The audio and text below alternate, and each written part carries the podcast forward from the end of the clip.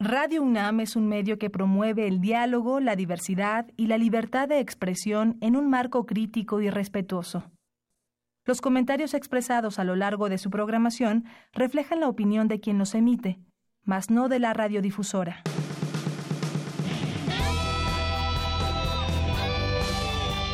Prisma RU.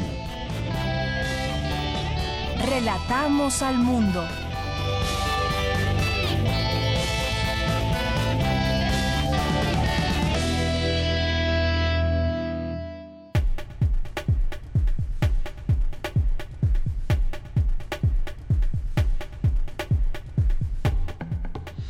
¿Qué tal? Muy buenas tardes. Ya estamos aquí con ustedes en el programa de Prisma RU 96.1 de FM de Radio UNAM en esta emisora universitaria. De 1 a 3 de la tarde estaremos con todos ustedes. Gracias por estar ahí a través de su radio receptor, a través de www.radio.unam.mx. Soy de Yanira Morán y a nombre de todo el equipo, gracias, bienvenidos sean todos ustedes. Hoy es el Día Internacional de la Felicidad. ¿Ustedes qué tan felices son? ¿Cuáles son las cifras de México? En este país que son felices. Vamos a hablar de este tema que, por cierto, también ayer publicó eh, la Gaceta UNAM, negativa la búsqueda obsesiva de la felicidad, porque según el World Happiness Report 2018, México ocupa el sitio 24 entre 156 países del ranking de las naciones más felices del mundo. Hablaremos de este tema, qué nos hace felices, qué, no, qué nos hace infelices, eh, qué tanto influye el buen dormir, el compartir, para qué ser felices. Hablemos de ese tema más adelante con Paulina Rivero Weber, doctora en filosofía y directora del programa universitario de bioética. Vamos a tener también una entrevista sobre el uso de las redes sociales, en particular esta aplicación del WhatsApp. Hay un estudio muy interesante de comunicación política aplicada y bueno, pues hicieron una un cuestionario, una serie de personas, una muestra que pues además muy reciente del 14 de enero al, al 4 de febrero de este año y van a ver qué resultados en torno a esta aplicación. Hagamos un cálculo. ¿Ustedes cuántas horas, minutos del día dedican a este tipo de mensajería, esta aplicación del WhatsApp? Bueno, pues lo vamos a platicar aquí con el maestro Luis Ángel Hurtado Razo, que es académico de la Facultad de Ciencias Políticas y Sociales de la UNAM y director general de Comunicación Política Aplicada. ¿Qué tan positivo o no es estar utilizando eh, las redes sociales? Bueno, seguramente también les va a interesar este tema. Vamos a tener también más adelante en cultura el eh, décimo segundo maratón de teatro para niñas, niños y jóvenes en el Centro Cultural del Bosque. Aquí estará mi compañera Tamara Quiroz entrevistando a Lorena Abrahamson, espero haberlo pronunciado bien, su directora de este programa. Vamos a tener también en nuestra segunda hora de Prisma RU una entrevista con el doctor Manuel Gilantón. Eh, ¿Qué está sucediendo con la Coordinadora Nacional de Trabajadores de la Educación? Están ahí en San Lázaro, dicen que van, no van a permitir la entrada ni salida de nadie y están haciendo algunos reclamos en torno a la reforma educativa. ¿Qué es lo que piden? ¿Cómo mediar o cómo entenderlo ahora con quienes fueron en su momento aliados del hoy presidente López Obrador? Bueno, pues vamos a platicar de este tema también. Vamos a eh, a contactar también a Francia Gutiérrez, que es vocera de Damnificados Unidos de la Ciudad de México, en qué, cómo van, cómo va este asunto de los damnificados. Siempre aquí hemos dado espacio a ellos y hoy no será la excepción. Vamos a tener también una breve entrevista una breve entrevista con Emiliano Yaucuautli Sánchez Sánchez para que nos hable de su proyecto que presentó en Pauta, que es Apoya un Talento, este programa de la UNAM que beneficia a muchos niños talento. Así que no se lo pierdan, vamos a tener esto y más en el programa de aquí hasta las 3 de la tarde y desde aquí relatamos al mundo. Relatamos al mundo. Relatamos al mundo.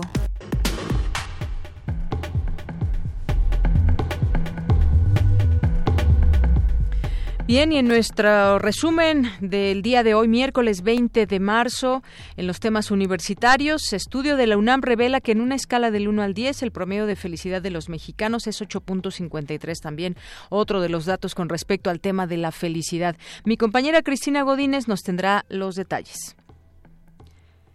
El científico de la UNAM, Antonio Lascano, aseguró que abordar el concepto de vida implica determinar su contexto histórico. A través del cine se cuentan microhistorias que a su vez conforman la historia general. La película Roma es un ejemplo. Mi compañera Dulce García nos tendrá aquí los detalles realizan en el Instituto de Investigaciones Históricas homenaje al investigador emérito de la UNAM, Miguel León Portilla. Cindy Pérez nos ampliará la información. En los temas nacionales, la, Secretaría, secretaria de Energía, Rocío Nale, aseguró que por primera vez se utilizará en el país el esquema Open Book para la construcción de la refinería Dos Bocas, pero ello no significa entregar un cheque en blanco a las empresas. El presidente Andrés Manuel López Obrador descartó un aumento en el costo de la construcción del tren Maya, ya que se ahorra mucho gracias al derecho de vía. Ante el bloqueo de la en la Cámara de Diputados, la mesa directiva suspendió la sesión programada para hoy, mientras negocian con el magisterio que permita la, que comisiones se reúnan para tratar el dictamen de la reforma educativa. La Sala Superior del Tribunal Electoral del Poder Judicial de la Federación sesiona hoy para analizar, entre otros asuntos, el tema de la pérdida del registro del partido Encuentro Social. Rodrigo Segura Guerrero, segundo regidor del Ayuntamiento de Atizapán, fue asesinado anoche en la colonia Lomas de San Miguel Norte. En los temas internacionales, la medallista mundial mexicana Alexa Moreno avanzó a la final de la Copa de Doha, luego de ubicarse en el cuarto lugar dentro de las primeras ocho que avanzan a la pelea por las medallas. Hoy en la UNAM, ¿qué hacer y a dónde ir?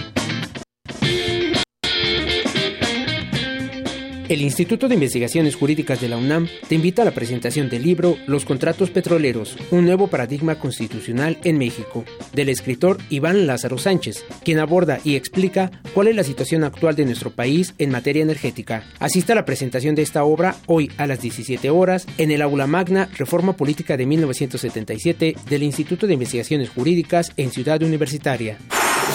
No te puedes perder la función de la cinta Memorias de Antonia, ganadora del Oscar a Mejor Película Extranjera en 1995. Este largometraje aborda la vida de cuatro generaciones de mujeres provenientes de una misma familia, las cuales piensan y actúan de manera diferente a la mayoría del pueblo holandés donde habitan. No te pierdas esta entrañable historia ambientada en la Segunda Guerra Mundial y asista a la función hoy en punto de las 18.20 horas en la sala Carlos Monsiváis del Centro Cultural Universitario. La entrada general es de 40 pesos como parte de los juegos de clasificación para la Universidad Nacional de Fase Regional, hoy se llevarán a cabo los encuentros de voleibol de sala entre la UNAM y la Universidad de Guerrero en la rama femenil y varonil. Asiste y apoya a nuestra máxima casa de estudios hoy en punto de las 19.30 horas en el frontón cerrado de Ciudad Universitaria.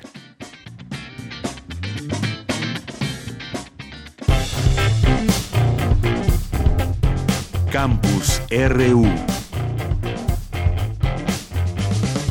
Entremos a nuestro campus universitario de este día, martes, no, marzo 20, miércoles, un día antes de la entrada de la primavera, del natalicio de Benito Juárez y más. ¿Qué tal, Vicky? ¿Cómo estás? Buenas tardes. Hola, ¿qué tal? Ya muy buenas tardes a ti y a quienes nos escuchan el día de hoy. Bueno, pues esta mañana hubo una conferencia en el auditorio Alfonso Caso de la UNAM y ahí el doctor Antonio Lascano dictó la conferencia magistral ¿Qué es la vida? Cuéntanos, Vicky.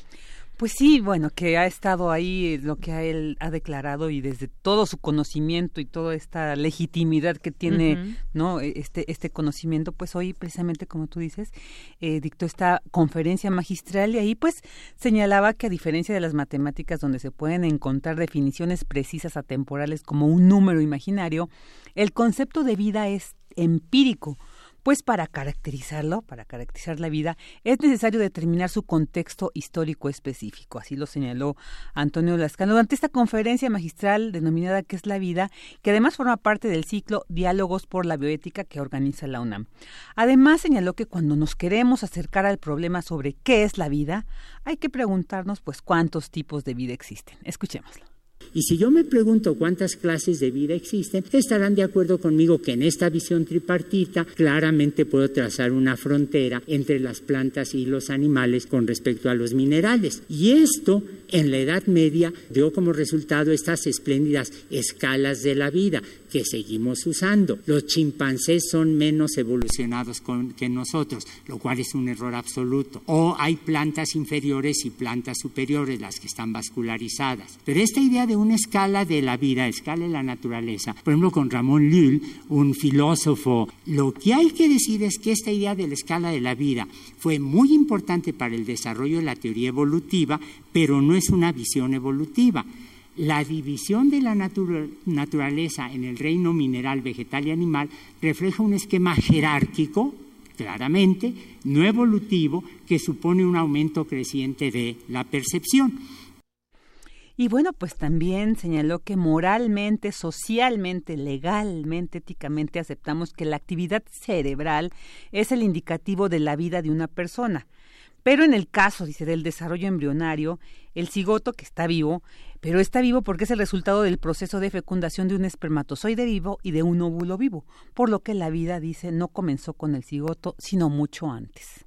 De hecho, esto plantea algunos problemas morales. La vida humana no comienza como se quiere plantear pues con un cigoto, comienza con espermatozoides y óvulos que están vivos y se dan cuenta que a medida que se va desarrollando y es un proceso gradual donde yo no puedo trazar una frontera definitiva, eventualmente va a aparecer un sistema o el primordio de un sistema nervioso. Obviamente, esto que se da entre la semana 12 y 16 más o menos, obviamente a partir de ese momento decimos que el aborto no está recomendado, no se puede permitir, pone en riesgo a la madre y socialmente hemos llegado a la conclusión de que a partir de este momento, en cuando comienza el primordio de un sistema nervioso, ya estamos hablando de una persona. Pero antes, a pesar de lo que digan los detractores, lo que tenemos es una masa de células que está viva, pero no es una persona.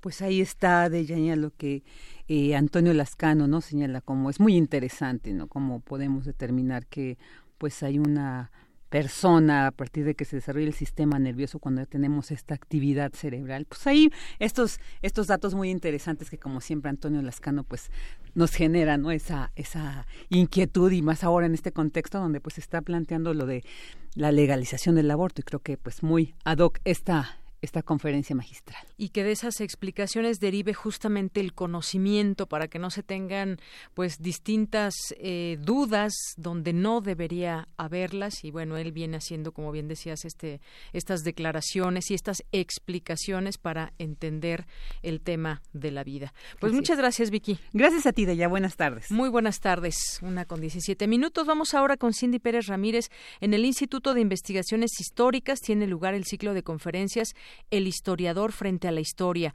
homenaje a Miguel León Portilla. Adelante, Cindy, buenas tardes. Deyanira, muy buenas tardes. Así es, en este marco de ciclo de conferencias se llevó a cabo la charla 1519, El Encuentro de Dos Mundos, homenaje a Miguel León Portilla, en donde la investigadora del Instituto de Investigaciones Históricas de la UNAM, Gisela von Bosser, eh, von Bosser dijo que para nuestro país 1519 es un año importante porque es cuando se encuentra el mundo europeo y el mundo indígena. Vamos a escucharla.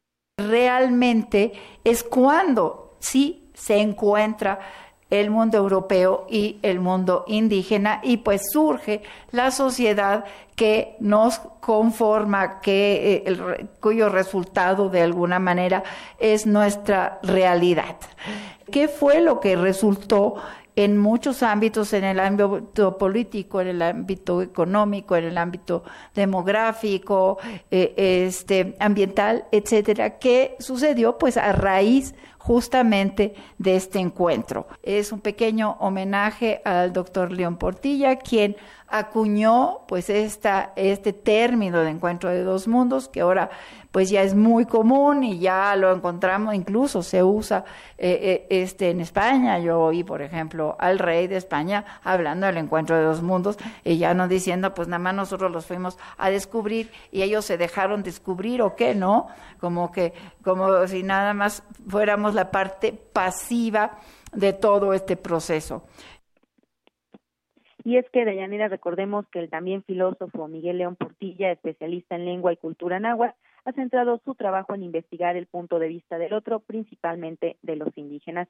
El investigador Guillermo Olivier, académico también del Instituto de Investigaciones Históricas, se refirió al tema del regreso de Quetzalcoatl, motivo citado a menudo en las investigaciones para justificar la conquista. Estas son sus palabras.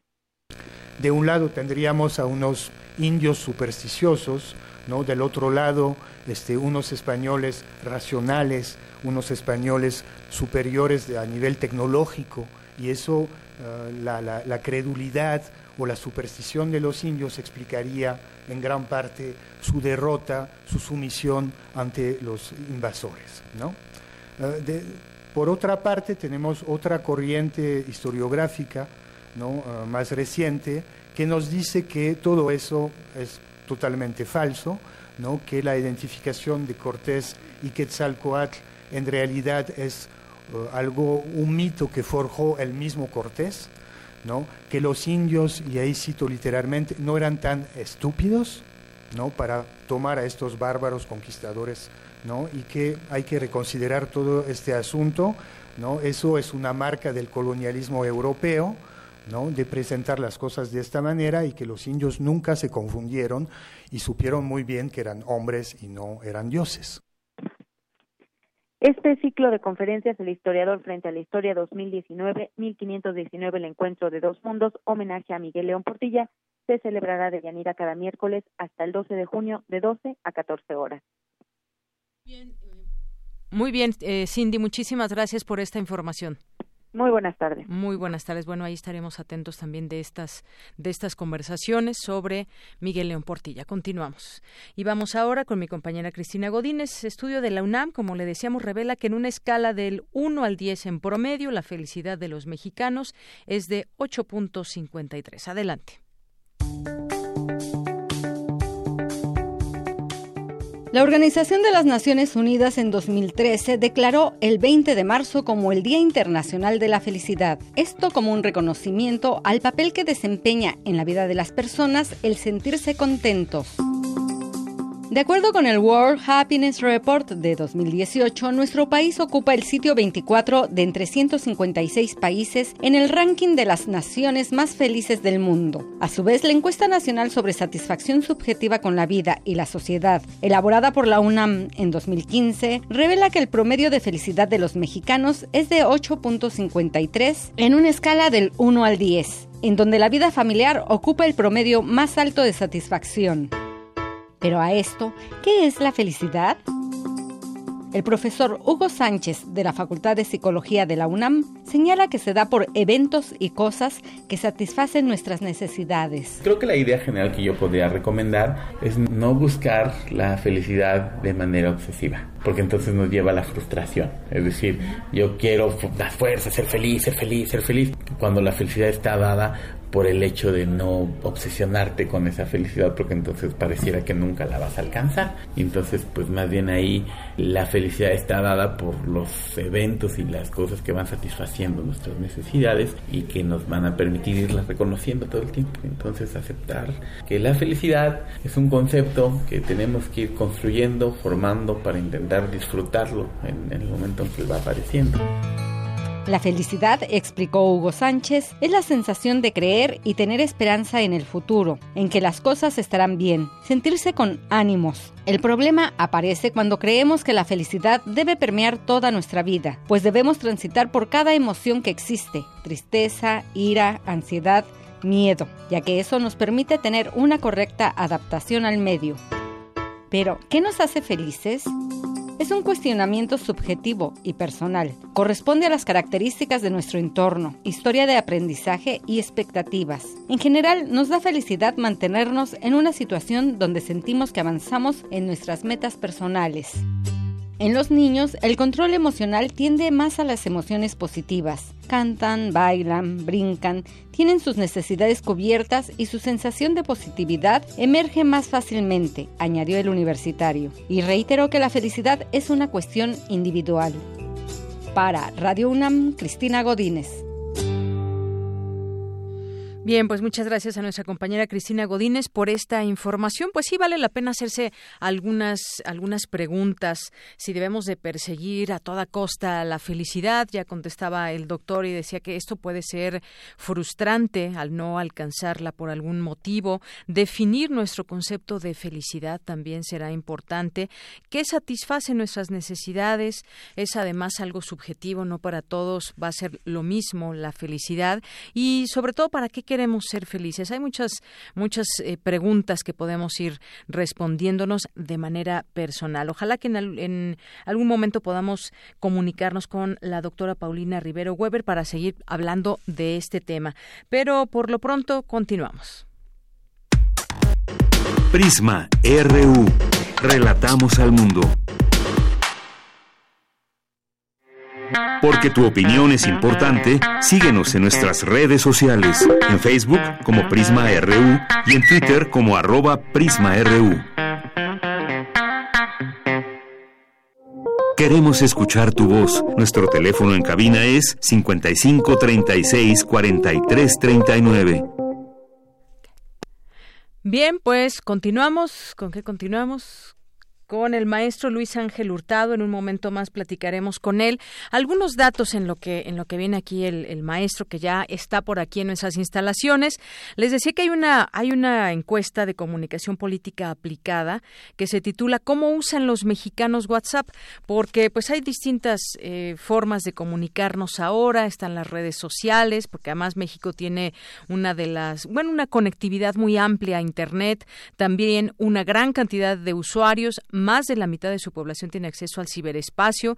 A la vez, casi 80 millones de usuarios acceden desde sus móviles y están activos a diario, con una media de uso que supera las ocho horas al día, así como lo escuchan, en uso de Internet. Los mexicanos destinan más de tres horas en su día a, los, a las redes sociales también, en alguien promedio podemos hablar de ello, pero específica hablar de esta aplicación WhatsApp que se requiere, pues un teléfono celular, computadora, tener algún correo también y poder abrir esta pues esta aplicación que implica conectarnos a WhatsApp eh, qué implica, para qué lo, lo, utilizamos todos los días, con quién nos comunicamos, qué tipo de información eh, promovemos, enviamos, leemos, consumimos.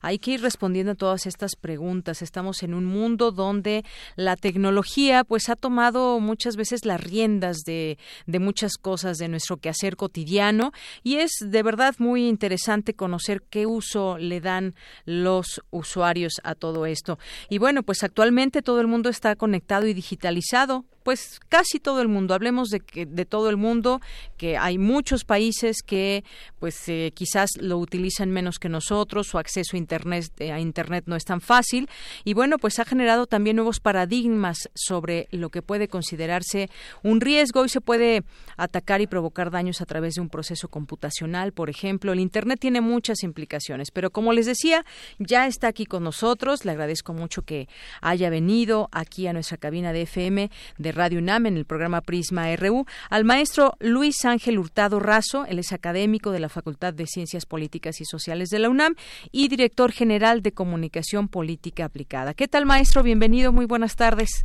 ¿Qué tal? Muy buenas tardes. Es un gusto estar aquí con ustedes en Prisma. Muchísimas gracias, maestro. Yo decía antes de que usted entrara aquí a cabina de cómo estamos, qué tan conectados estamos, qué uso le damos a las redes sociales, a Internet, pero que específicamente nos íbamos a centrar hoy en esta aplicación de WhatsApp, que es un, una aplicación de mensajería de manera inmediata, tiene llamadas, videollamadas, es decir, tiene ahí una, una gama atractiva para el usuario. Y específicamente de estos resultados de comunicación política aplicada, una encuesta que se realizó, ¿cómo usan los mexicanos esta aplicación? Empecemos por ahí maestro? Eh, brevemente, eh, no sé si pudiera dar un poquito el contexto de cómo surge este, digamos, este estudio. Nosotros partimos del proceso electoral 2018, el proceso electoral presidencial, precisamente por todo este eh, todo lo que conllevaba, digamos, este esta situación. Y nos preguntábamos cuántos fake news se compartieron en este proceso electoral. Eh, recordemos que hubo una iniciativa de medios, eh, verificado 2018, que buscaba precisamente contrarrestar, digamos, los efectos de estos llamados fake news o, información falsa. Y pese a ello, nosotros nos preguntamos si iban a seguir o se iba a a propagar, o sea, iban a hacer eh, fake news. Nosotros contabilizamos 85 fake news que se transmitieron por diferentes eh, redes sociodigitales. A partir de eso, nosotros nos preguntamos, eh, ¿cómo se utilizaron o qué características tuvo, digamos, la sociedad mexicana? ¿Cuál fue el comportamiento? Exactamente, cuál fue el comportamiento. Y a la par, nosotros dijimos, bueno, sí es muy importante estudiar los fake news, pero también debemos de saber cómo, qué cómo usan los mexicanos, digamos. Y cómo se está propagando todo este tema de las fake news y que WhatsApp justamente es una aplicación que desafortunadamente también a través de ahí pues viajan infinidad de fake news. Exactamente. De hecho, eh, eh, esto fue como, digamos, la punta del iceberg que dijimos, bueno, vamos a centrarlo. Y el estudio o, eh, que se está presentando es, el, digamos, está, está dividido en cinco partes, que es, primeramente hablamos de WhatsApp porque precisamente este es la red social que más estigma tiene acerca de la transmisión de fake news o noticias falsas, ¿no? En ese sentido partimos y dijimos, bueno, va a ser eh, WhatsApp, que el Instituto Federal de Telecomunicaciones la considera la segunda red social más usada más usada en, en, México y por eso partimos con WhatsApp. Digamos, está dividida en cinco. La primera va a ser WhatsApp, que es la que ahorita venimos a presentar precisamente en este espacio. La segunda que es Instagram, eh, que también tiene un auge impresionante. En los últimos años ha crecido muchísimo, sobre todo en lo que tiene que ver con los millennials y los famosos centennials, esta generación de, jóvenes. Y el siguiente estudio es sobre eh, eh, Facebook, luego vamos, nos vamos a Twitter y terminamos con YouTube, para tener, digamos, toda la visión general de cómo los, los mexicanos utilizamos las redes sociales digitales. A, partir de eso, nosotros levantamos este, este estudio que se hizo a nivel nacional para tener una muestra eh, nacional y se hicieron 455 cuestionarios o entrevistas a mexicanos de diferentes eh, partes del, del, del, país. Y de edades también.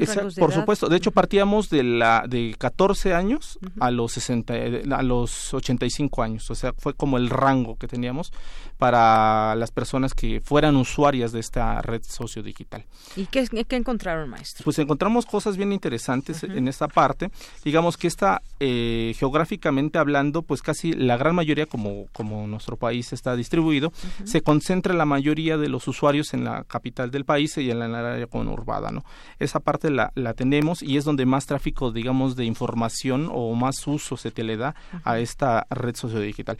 La otra que encontramos fue el rango de edad el 50% de los entrevistados dijo que tenía o respondía a tener una edad en promedio de entre 21 a 30 años. O sea, son jóvenes. Jóvenes, exactamente.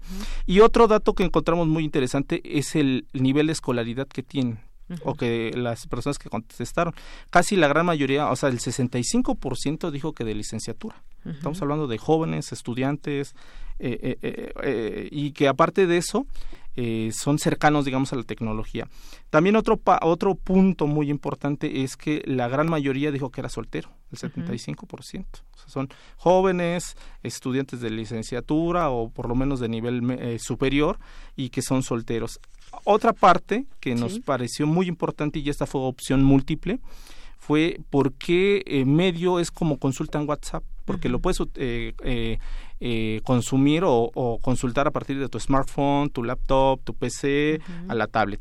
Y la gran mayoría dijo, el 98%, que el smartphone. El teléfono. El teléfono, exactamente. En primer lugar. ¿Y después el segudo? El segundo lugar lo encontramos con la PC, o sea, la laptop, o más, más bien la laptop, estos eh, aditamentos eh, pues eh, portables. Tabletas también. También encontramos las tabletas con el 5%, pero es interesante porque las tabletas, al igual que el smartphone, son dispositivos portátiles, son de... Pero la gente está más encaminada a utilizar más el smartphone que las, que las tabletas. Ahora, ¿cuánto tiempo le destinan? Eso es ahí lo, más interesante. Porque el, la hora de más, eh, digamos, de más uso, o que los entrevistados dijeron que más tiempo usaban, es de dos horas. O sea, el 20% dijo, nosotros le dedicamos el 20% a dos horas. O sea, dos horas. Estamos hablando nada más de WhatsApp. De dos horas. Dos horas al día. Pero hay un dato que a nosotros nos, nos llamó muchísimo la atención, que es, hubo gente que dijo que utilizaba más de seis horas en lo que es WhatsApp. Y estamos hablando del 17.37. La semana pasada, a título personal y en broma, con mis colegas de comunicación política aplicada, decíamos, se cayó Facebook, se cayó eh, Instagram y WhatsApp. Y nos preguntamos, ¿cómo estarán las personas, ese 17% que nos dijo que utilizaban más de, seis horas. ¿Cómo estarán en este momento? Desesperados. Desesperados, tremendo.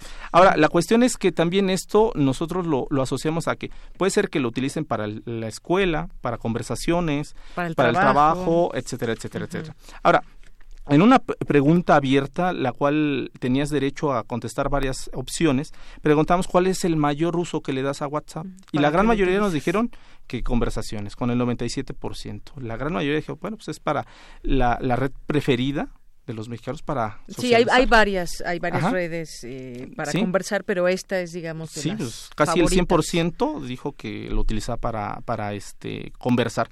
Ahora otro dato que encontramos muy interesante fue que también el 76% de los entrevistados dijeron que utilizaban esta red social para compartir ya sea fotografías imágenes audios ubicaciones este pues cadenas todo pues todo, todo, prácticamente. de todo de todo de todo. Y es un dato muy interesante de esa parte. Ahora encontramos también la cuestión del tipo de conversación que tienen con quién hablan más o con quién hablan menos.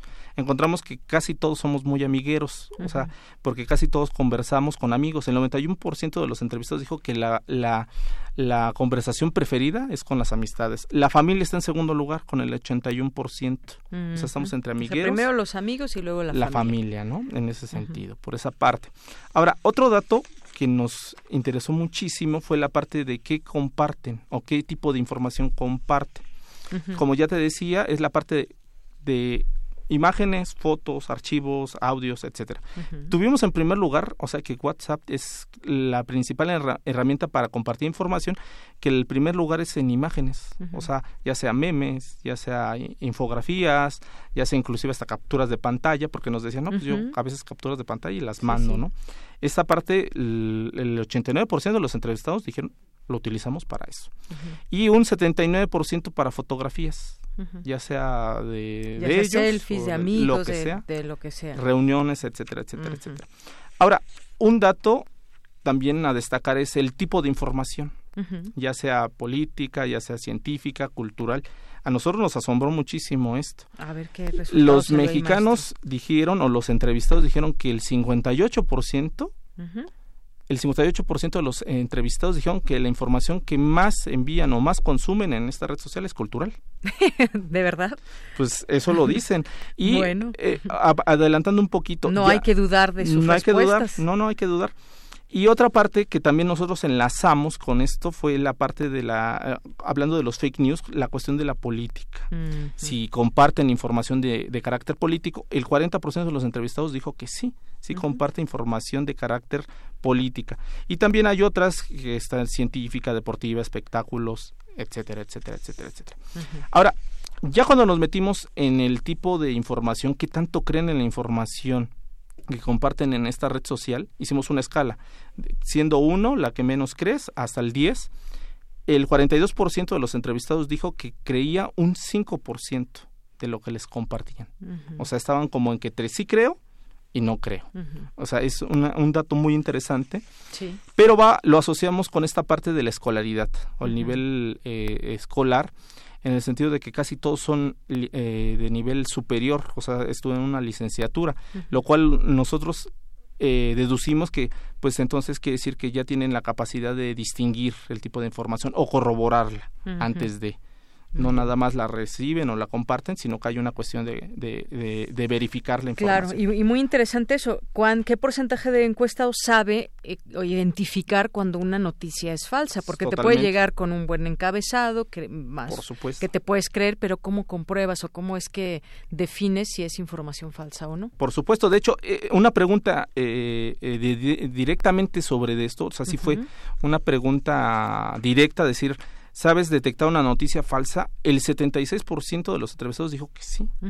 Pero también el 90% de los entrevistados dijo que han recibido información falsa, o sea, que sí les ha llegado, o sea, nueve de cada diez mexicanos ha recibido, o sea, quiere decir que WhatsApp es una red inmensamente exprofesa para la transmisión de información falsa.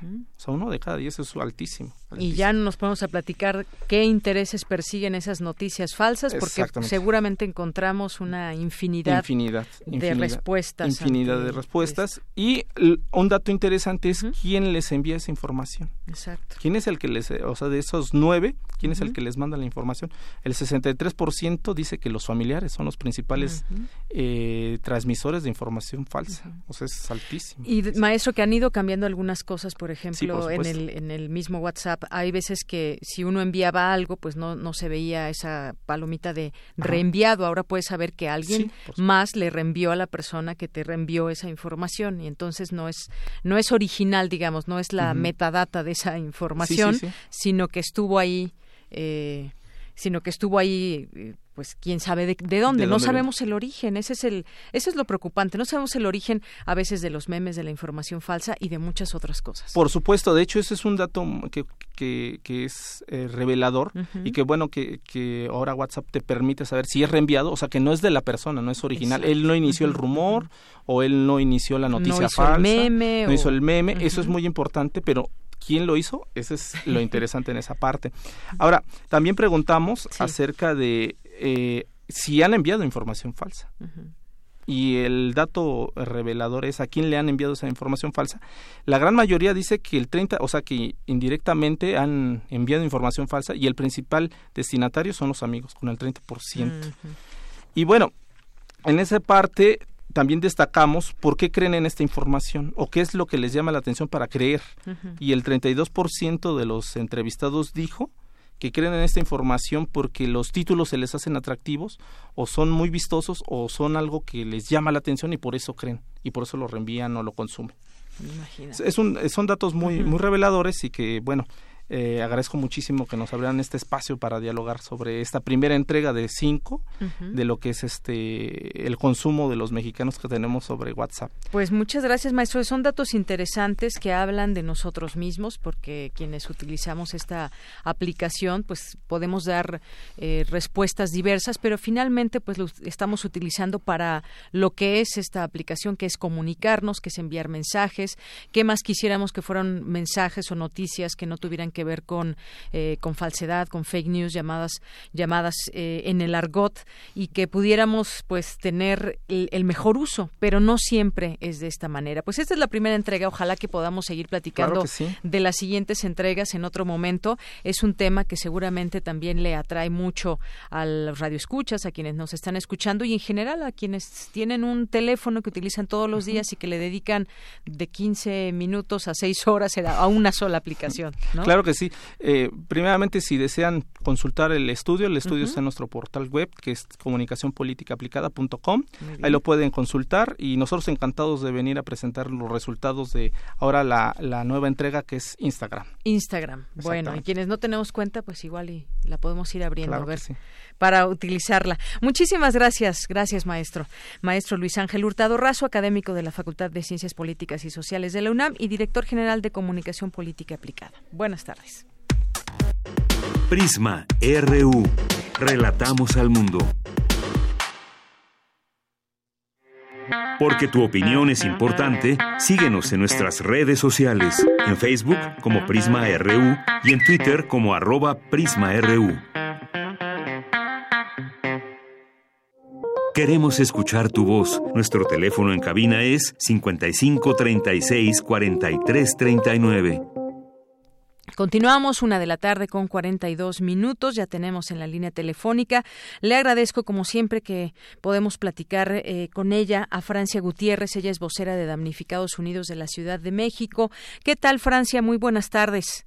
Buenas tardes, Deyanira. Aquí estamos, año y medio después del sismo año y medio ya. Eh, pues Francia, a mí me gustaría que nos platicaras, como en otros momentos lo has hecho, y que nos pones al tanto y al día de estas reuniones que van teniendo con las autoridades, con el encargado de todo esto que es eh, César Cravioto, eh, que trabaja en el gobierno de la Ciudad de México, porque además, pues estos días han sido importantes. Cuéntanos.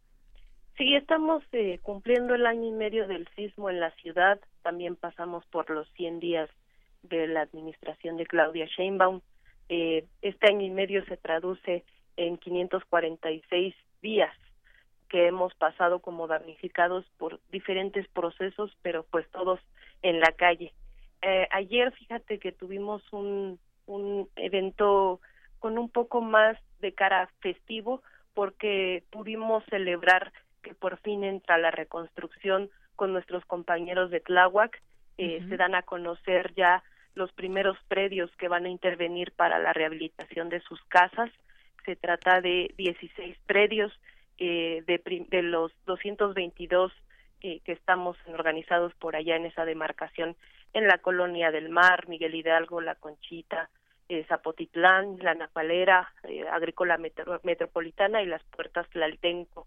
Las familias por allá pues tienen una cara de esperanza después de haber esperado 18 meses, eh, hoy por fin eh, pues ya tienen un poco más de certeza de que van a tener un documento que les garantice la factibilidad del suelo para intervenir sus casas, eh, eh, ya sea con rehabilitación o reconstrucción. Y en los casos en donde el suelo no sea factible, pues todavía estamos esperando el modelo de reubicación. Esto mismo estará pasando con nuestros compañeros en Iztapalapa, aunque allá los daños por las grietas son más severos, ahí necesitamos tener todavía mayor precisión de los daños por las grietas eh, y por eso todavía no estamos eh, ubicando cuáles serían los primeros predios que se trabajarían. Por otro lado, pues eh, pasando a los edificios de los cuales hemos dado cuenta, seguimos en el proceso de vigilar las obras de rehabilitación de 22 edificios y eh, uno de reconstrucción, el 1C, y se van sumando ya con esta administración los primeros edificios con autorización de eh, empresas constructoras y de recursos para su rehabilitación. Es el caso de Ámsterdam 27, que ya están los trabajos preliminares para su rehabilitación y lo mismo estamos esperando que suceda con otros cinco edificios más tres que son de la zona de, de Miramontes en Girasoles 2, uno en Insurgentes 1260, eh, otro en, dos, en Londres 219 eh, y uno más en la colonia eh, Narvarte en Vertis 1233. Estos estaríamos esperando que en estos días inicien ya sus trabajos preliminares de rehabilitación. eh, los casos jurídicos que tienen esta barrera que no pueden atravesar de certeza jurídica antes de, llegar a la reconstrucción siguen todavía parados a año y medio eh, con las trabas que los tiempos de los juzgados son diferentes a los tiempos de la emergencia y eso no lo hemos podido modificar que, que la instrucción de todos los poderes eh, pues vaya en la, en la dirección precisa de recuperar estas viviendas eh, independientemente que se tengan casos de expropiación, de desincorporación o cuestiones en las escrituras, pues eso es lo que necesitamos levantar. Y, y pues bueno, tenemos así el seguimiento, pero lo que hoy celebramos es esta eh, transformación de trámites de incertidumbre en la zona oriente, principalmente en Tláhuac. Así es. Bueno, pues qué bueno que nos pones al tanto de todo lo que ha sucedido. Aquí seguimos pendientes. Había también por ahí, pues, varias eh, cuestiones eh, particulares, porque como sabemos, cada caso es único, cada edificio e incluso la situación de cada de cada departamento muchas veces no fueron afectados de la misma forma uno u otro departamento aún dentro de una misma unidad o un mismo edificio. También qué pasó con esto, Francia, de eh, pues exigían viviendas de mayores dimensiones ¿Esto finalmente cómo queda? Eh, no pedimos nada que no tuviéramos antes del sismo mm. y eso es eh, pues lo que queríamos que se tradujera en el plan integral de la reconstrucción. Eh, la base o el piso que se tiene garantizado en, en materia de reconstrucción son 65 metros cuadrados y en rehabilitación son 350 mil pesos por departamento o unidad privativa. Eh, sin embargo, pues con este proceso de, de lucha, de organización y de mesas de trabajo con el comisionado y con la propia jefa de gobierno, el pasado 6 de marzo firmamos una minuta que vuelve a comprometer los recursos suficientes para los predios que llevamos este proceso de organización en Damnificados Unidos de la Ciudad de México, en donde no va a ser una limitante los recursos o las dimensiones. Además, pues eh, eh, resalta, justo como lo dices, las particularidades de estos departamentos que pues o, no entienden las dimensiones o tienen eh, miedos de, de cuestiones técnicas. Entonces ahí lo que estamos impulsando es que cada edificio tenga sus asambleas, que platique y nosotros pues en colectivo como Damnificados Unidos respetamos esa decisión a la que lleguen y es la que hacemos valer en las mesas de trabajo, pero muy importante pues que cada edificio tiene su propia autonomía y pues eso se traduce en una en una demanda concreta, ¿no? En, eh, en, una demanda por edificio y no por departamento. Muy bien. Bueno, pues Francia Gutiérrez, yo te agradezco como siempre que nos tomes esta llamada, que nos pongas al tanto, al día de estos eh, reclamos que pues siempre estamos ahí atentos a que se cumplan, a que se escuchen primero y que se cumplan los compromisos que fueron adquiridos, empezaron con la administración pasada y ahora pues con la actual administración. Muchísimas gracias. Gracias. Recordar que la última mesa con la jefa de gobierno, que fue el 6 de marzo, en donde llegamos a importantes acuerdos de, fechas y de compromisos, eh, pues se acordó que estas mesas con ella ya no serían cada 15 días, sino cada mes. La próxima la tendremos la primera semana de abril, de la cual, si nos permites, Deyanira, ya estaremos dando parte para compartir si hay avances o compartir la realidad que seguimos viviendo como damnificados. Muy bien, pues Francia Gutiérrez, muchas gracias. Gracias, hasta pronto, buenas tardes. Hasta pronto, muy buenas tardes. Francia Gutiérrez, vocera de Damnificados Unidos de la Ciudad de México. Continuamos. Prisma RU. Relatamos al mundo.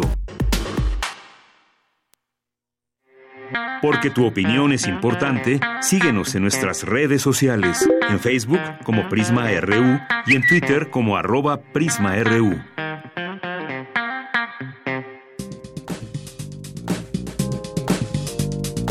Cultura RU.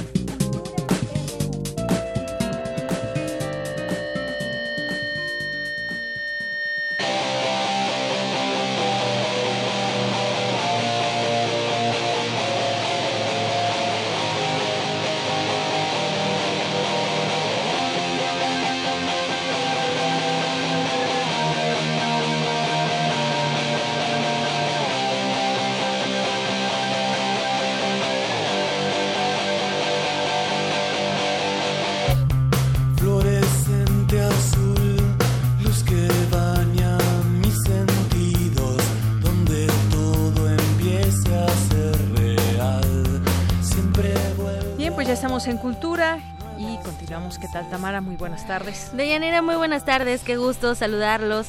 Este 20 de marzo de 2019, hoy a las 15 horas con 58 minutos, tiempo de México, tendrá lugar el equinoccio de primavera. Termina el invierno en el, en el hemisferio norte y en el sur ocurrirá el equinoccio de otoño. Hoy un saludo a los que aprovechan el equinoccio para cargar energías. También queremos que nos hagan, hagan llegar su buena vibra. Escríbanos a nuestras redes sociales, nos encuentran como Prisma RU y por supuesto también estamos disponibles en el teléfono de Yanira en el 55 36 43 39.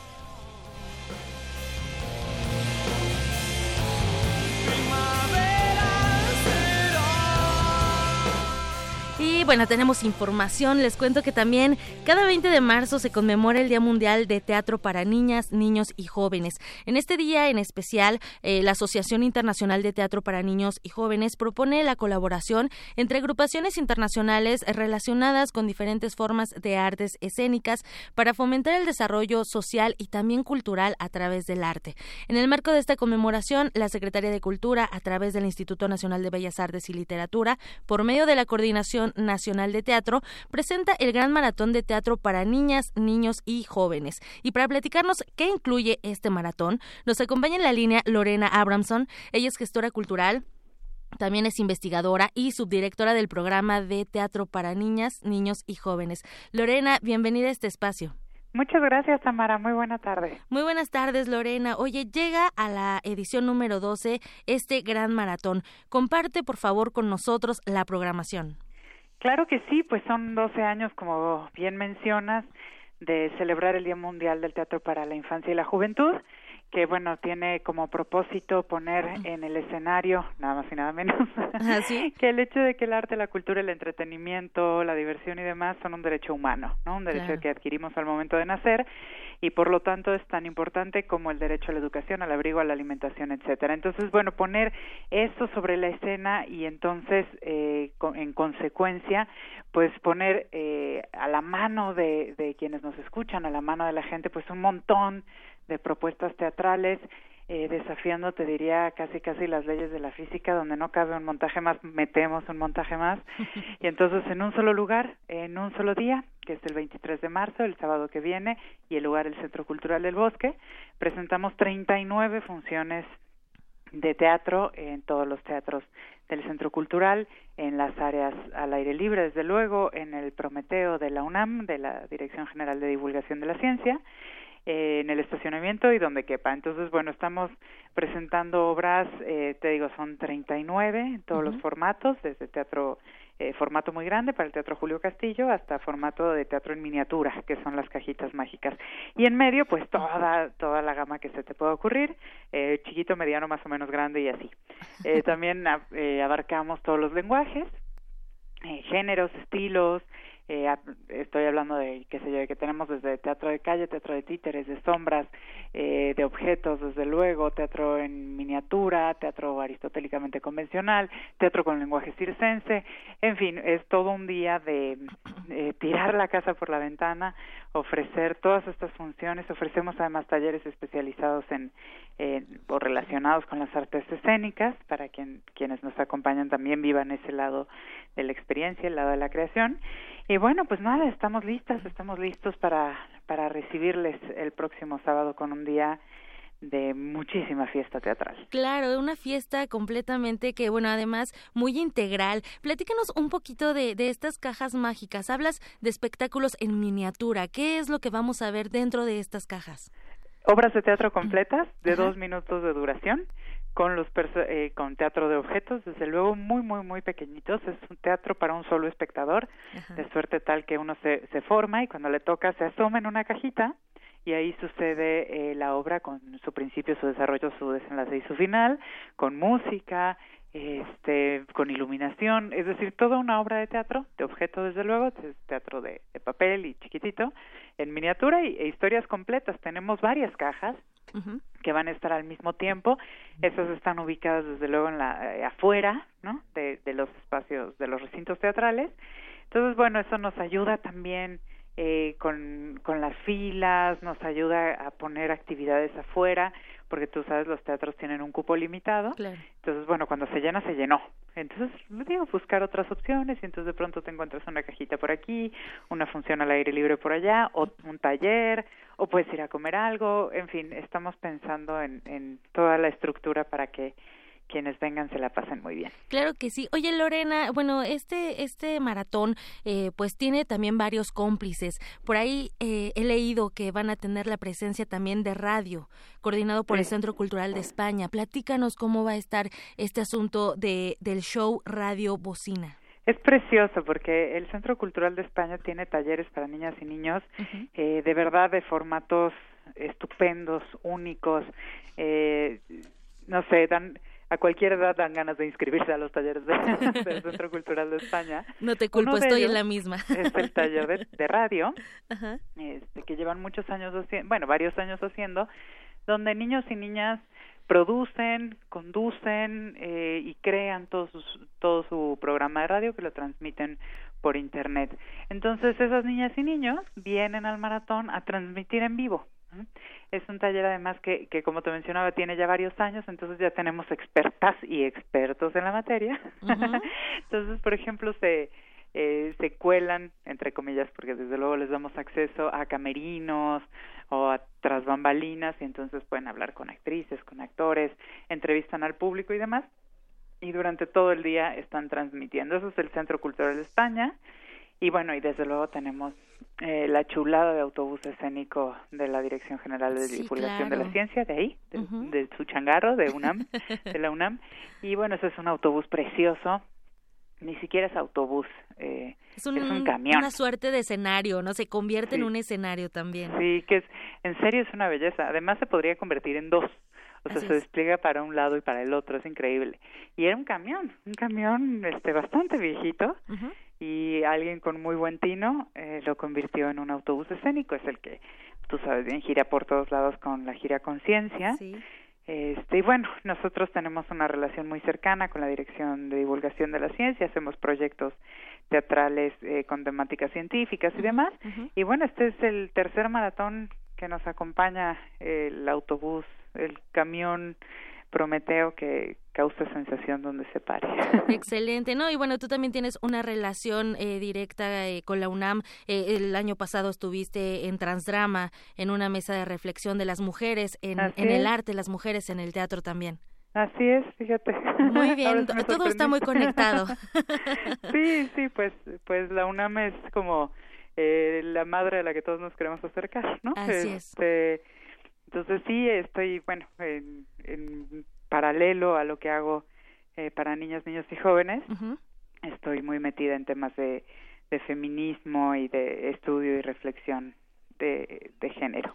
Pues me parece maravilloso, Lorena. Te esperamos aquí en esta cabina pronto.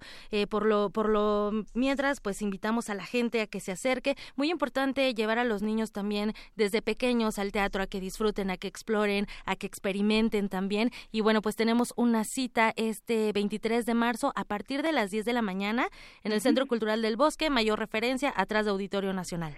Así es, y, y contemplar la entrada a todos los espectáculos, los talleres y las actividades son es absolutamente gratuita. Entonces, bueno, no, no hay excusa, vénganse para acá, la vamos a pasar muy bien. Es todo un día completo de teatro, vengan protegidas y protegidos del sol, claro. que va a ser mucho calor. Y por lo demás, aquí los atendemos y los atenderemos muy bien. Excelente. Lorena Abranson, muchísimas gracias eh, por platicarnos de este gran maratón de teatro para niños niñas y jóvenes que lleguen a más ediciones. Muchísimas gracias. Muchas gracias a ti, Tamara. Un abrazo fuerte. Igualmente. Muchas gracias. Bye bye. Y bueno, ahí está la opción. Váyanse al teatro, váyanse al Centro Cultural del Bosque, 23 de marzo a partir de las 10 de la mañana.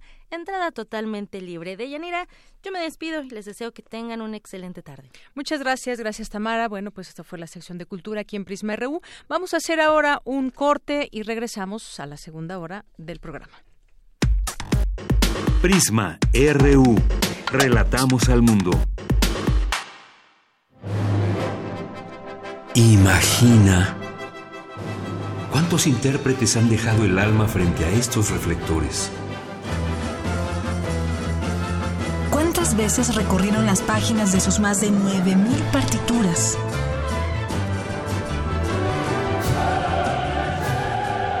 ¿O cuántos corazones han levantado en más de ocho décadas? Eso es experiencia sonora. Orquesta Filarmónica de la UNAM, domingos a las 12 del día por el 96.1 de FM. Radio UNAM, experiencia sonora. Un antiguo grimorio reza un ritual que debe realizarse la primera hora del último día hábil de la semana.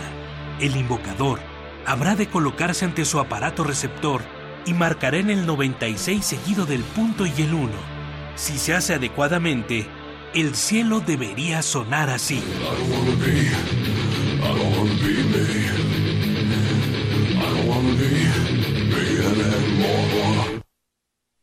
Carpe Noctem el refugio sonoro para la cultura gótica. Viernes a las 0 horas por el 96.1 de FM. Radio UNAM, experiencia sonora.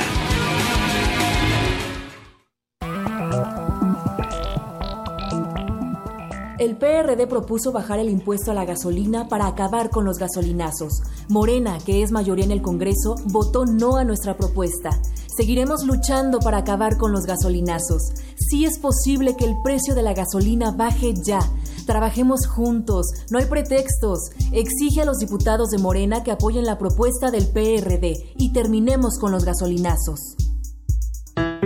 PRD. ¿Qué es más importante que planear tu futuro? En CONALEP te ayudamos a armar tu plan. Te ofrecemos carreras de vanguardia, becas para todos y al finalizar obtendrás tu certificado de bachillerato y título profesional técnico bachiller. Ah, casi lo olvido. Entra a www.gov.mx diagonal CONALEP para más información. CONALEP, Educación Técnica para la Equidad y el Bienestar. Secretaría de Educación Pública. Gobierno de México. Este programa es público ajeno a cualquier partido político. Queda prohibido el uso para fines distintos a los establecidos en el programa. La psicología observa al ser humano, sus escenarios y comprende su diversidad. Adentrémonos en ella.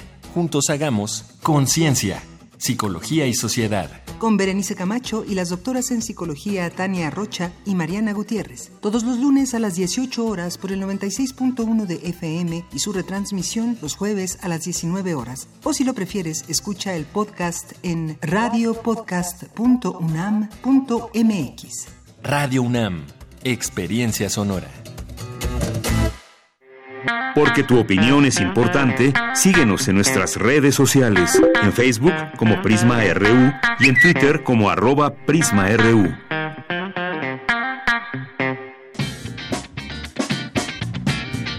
Mañana en la UNAM, ¿qué hacer y a dónde ir? Te recomendamos la proyección de la cinta Graduación, que aborda la historia de una familia rumana que se ve amenazada cuando la hija es atacada previamente a los exámenes de ingreso a la universidad. Con un padre sobreprotector y una madre presente, a pesar de las fracturas de su matrimonio, este largometraje ofrece un retrato familiar lleno de individualismo y en un contexto de inseguridad social. No te pierdas esta interesante historia y asista a la función mañana 21 de marzo en punto de las 12, 16.30 y 19 horas en la sala Carlos Monsiváis del Centro Cultural Universitario. La entrada general es de 40 pesos. La Facultad de Ciencias Políticas y Sociales de la UNAM organiza el coloquio Masculinidades y Riesgo, Deportes Extremos Urbanos, Cuerpo, Espacio Público y Subjetividad Varonil en la Ciudad de México, bajo la coordinación del doctor Sergio Varela. Este coloquio se llevará a cabo los días 21 y 22 de marzo de 9 a 19 horas en el Auditorio Ricardo Flores Magón de la Facultad de Ciencias Políticas y Sociales en Ciudad Universitaria. No te puedes perder el concierto de primavera, a cargo del cuarteto de cuerdas y la banda de música de los pueblos indígenas de la UNAM. Asiste mañana 21 de marzo a este magno evento en punto de las 13.30 horas en las islas de Ciudad Universitaria. Para Prisma RU, Daniel Olivares.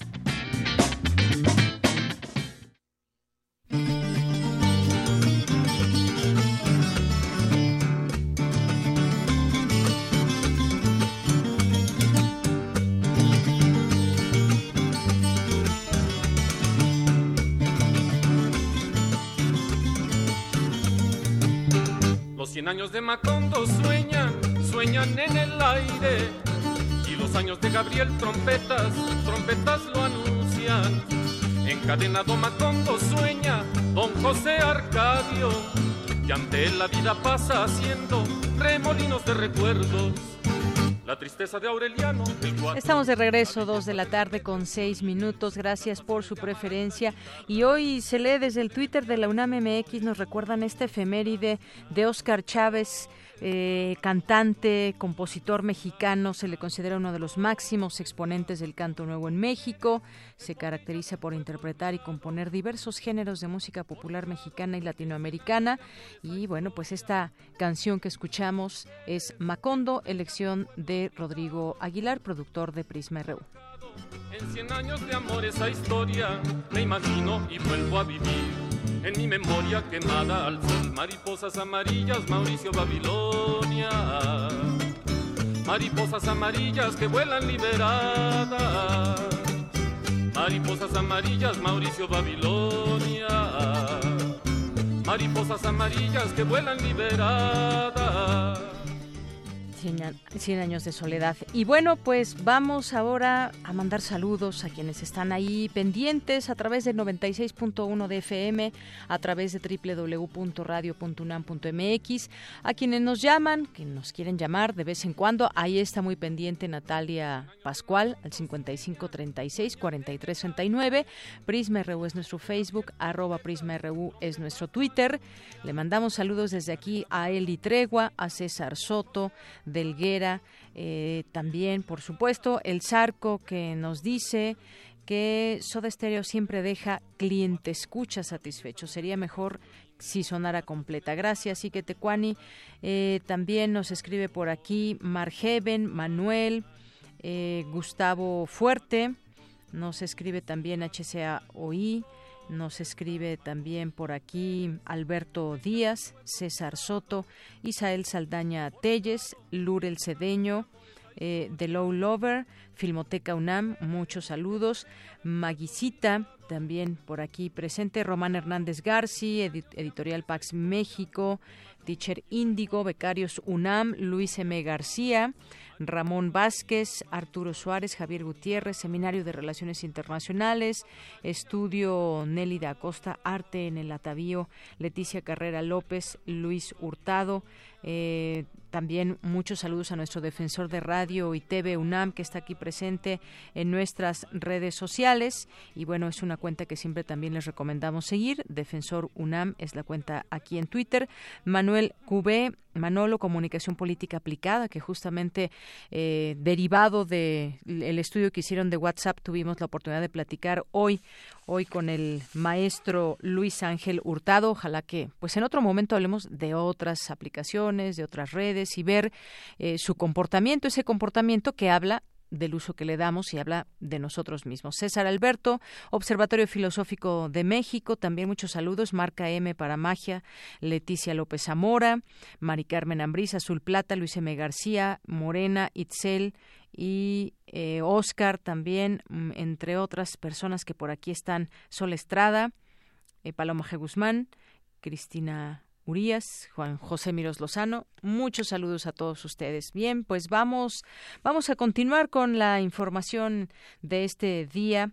A través del cine se cuentan microhistorias que a su vez conforman la historia general. La película Roma es un ejemplo de ello y Dulce García nos cuenta. Adelante.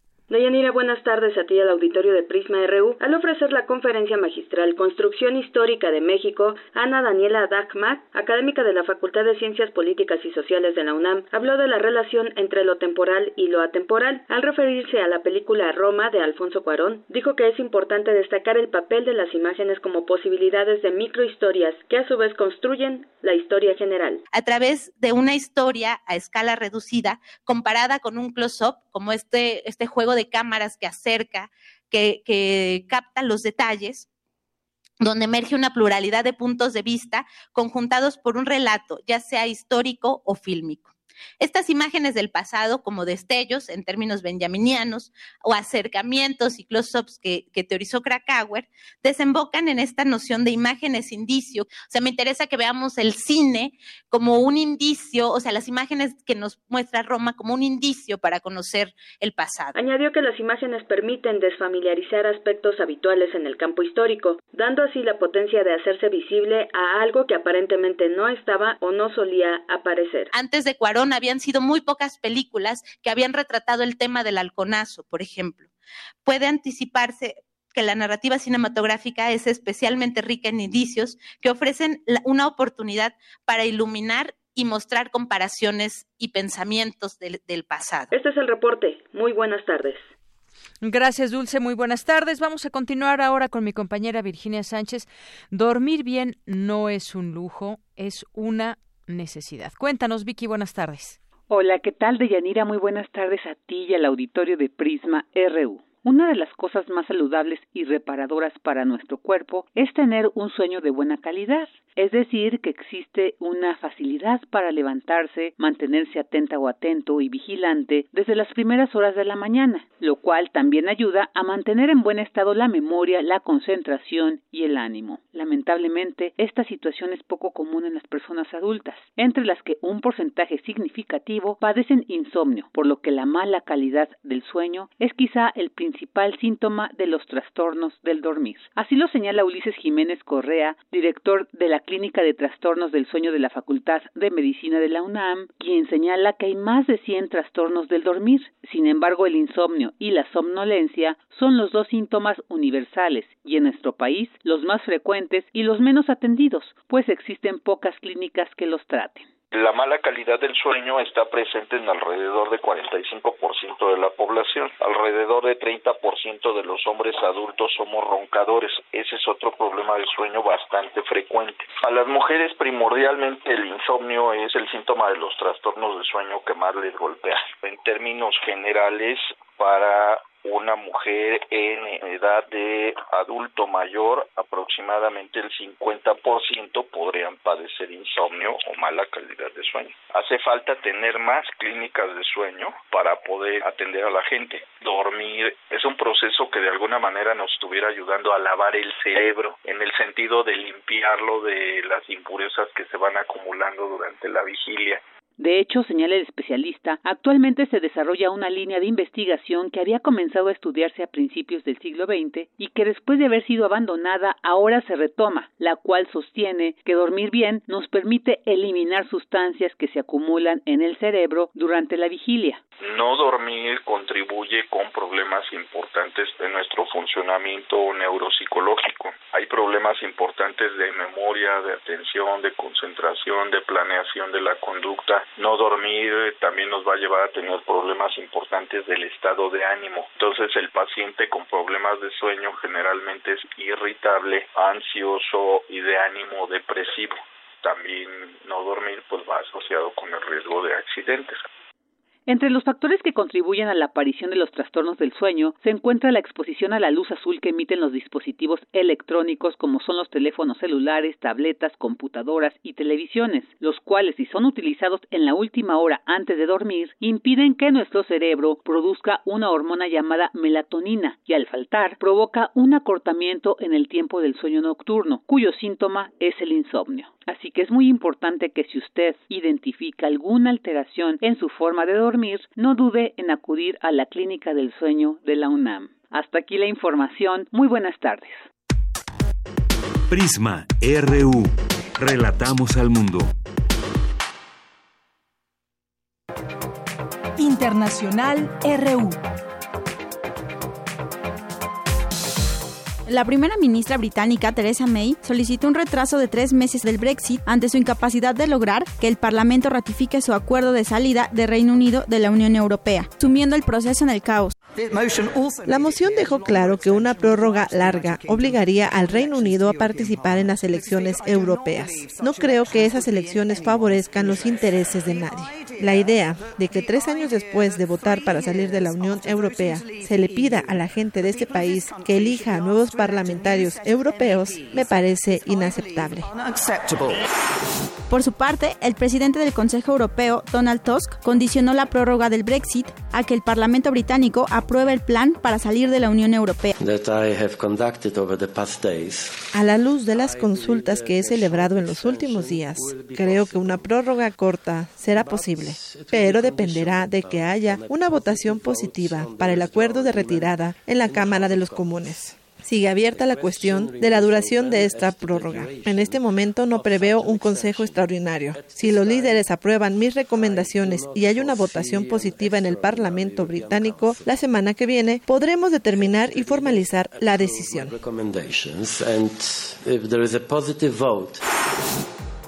El Tribunal Penal Internacional aumentó la condena de Radovan Karadzic de 40 años a cadena perpetua. En 2016, en el juicio de primera instancia, Sarakdik fue condenado a 40 años por genocidio, crímenes de guerra y crímenes contra la humanidad por su papel durante la guerra de Bosnia.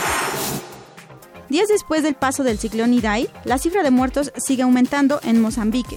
Donde se ha decretado emergencia nacional. Ya se han recuperado más de 200 cuerpos y un centenar en Zimbabue. Se calcula que hay 2 millones de damnificados. Escuchemos el relato de uno de ellos. Porque yo estaba dentro de la casa estaba con mis hijos dentro de casa porque estaba lloviendo cuando de repente oímos como una explosión en la montaña. El agua empezó a correr por las calles, llegó hasta nuestra casa y tuvimos que salir corriendo. El presidente de la Asamblea Nacional y el autoproclamado presidente de Venezuela, Juan Guaidó, pidió nuevamente a los militares que desobedezcan al gobierno de Nicolás Maduro y ayuden a reponer el orden constitucional. Aquí hay un acuerdo muy importante que va a respaldar toda la fracción, todo el Parlamento, de cara precisamente a reinstitucionalizar, pero sobre todo a otorgar las garantías necesarias y de cara a la aprobación en segunda discusión de la ley de garantías y amnistía a los funcionarios que se pongan del lado de la Constitución. Así que, señores de las Fuerzas Armadas, no es entre líneas, está hablando el Parlamento. La Comisión Europea multó a la compañía de productos y servicios de Internet Google por 1.490 millones de euros, alegando que la multinacional estadounidense abusó de su posición de dominio en el mercado de la publicidad en línea.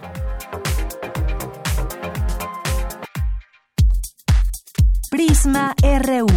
Relatamos al mundo.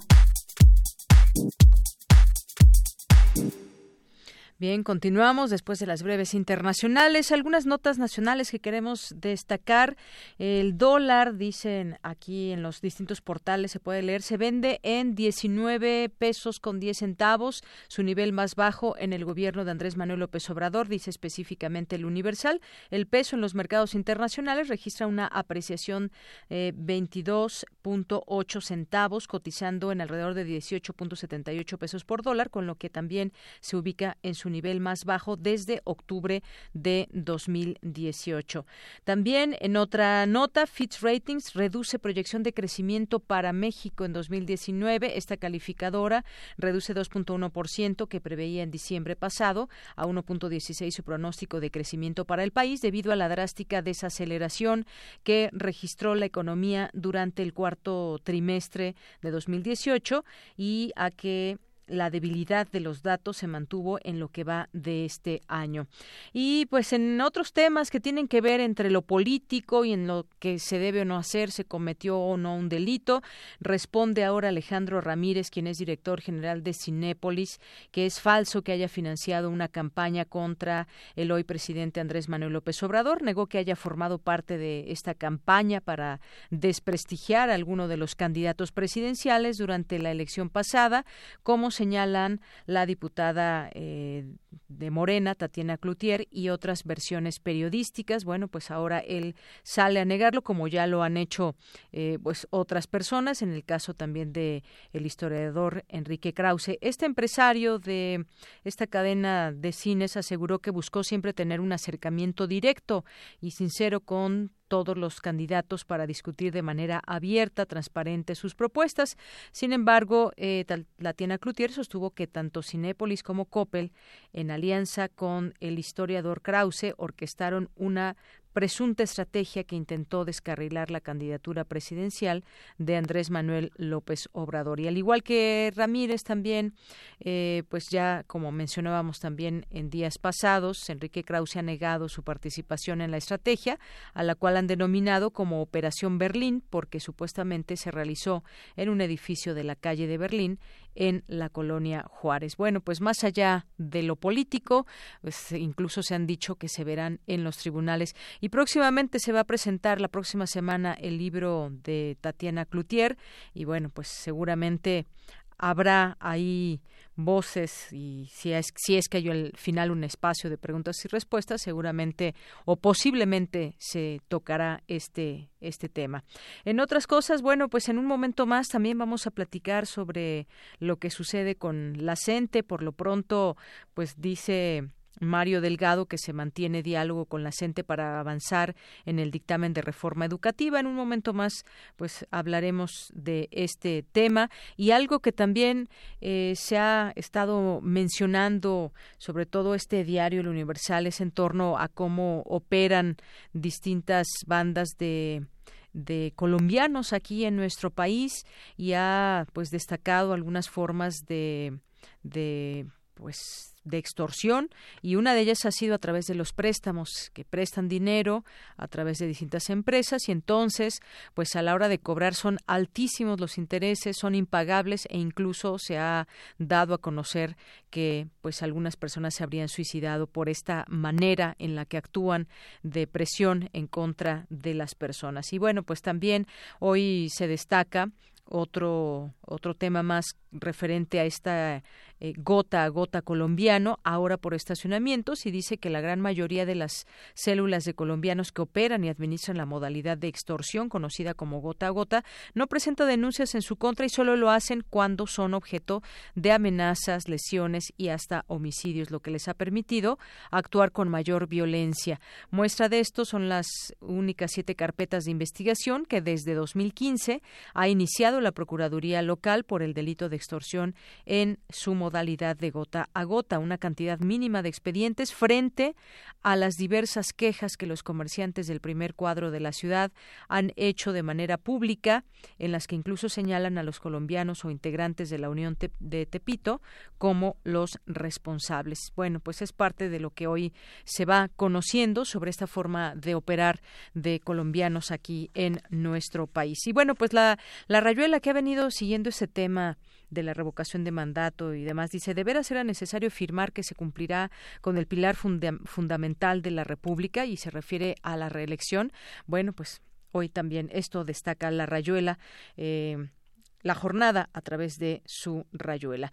Bien, pues continuamos. Porque tu opinión es importante, síguenos en nuestras redes sociales, en Facebook como Prisma RU y en Twitter como arroba PrismaRU.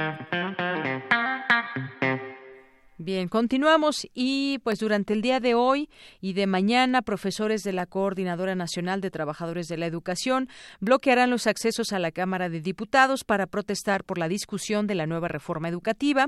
Dicen que no van a dejar pasar a nadie, eh, en específico lo dijo Wilbert Santiago, vocero de la sección 22 de Oaxaca. Y además explicó que los maestros están buscando una reunión de alto nivel en la que participe el titular de la Secretaría de Educación Pública, Esteban Moctezuma Barragán, así como los integrantes de la Junta de Coordinación Política de la Cámara de Diputados y el legislador Mario Delgado. Pero ¿qué cambios quiere la CENTE en la reforma educativa? Hablemos de este tema y ya está en la línea telefónica. Le agradezco mucho, nos toma esta llamada a Manuel Gilantón, es doctor en ciencias, profesor del Centro de Estudios Sociológicos del Colegio de México.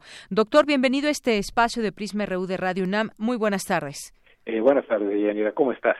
Muy bien, muchísimas gracias. Pues aquí tratando de entender ahora este escenario. Quien fuera, digamos, aliado del hoy presidente López Obrador, la CENTE, y que en su momento siempre se manifestó en contra de la reforma educativa, hoy están manteniendo pues su un plantón, un meeting, un reclamo en torno a la reforma educativa. ¿Cómo podemos entender este escenario? ¿Sus peticiones son eh, viables o no? Están pidiendo ahí varias cosas eh, de reforma, por ejemplo, al artículo tercero de la Constitución, que se elimine lo que ellos consideran que son aspectos laborales, entre otras cosas. ¿Cómo irlo entendiendo, doctor? Eh, sí, bueno, es que es, es eh, complejo, pero es complejo decimos cuando decimos que algo es difícil de explicar, pero no es cierto.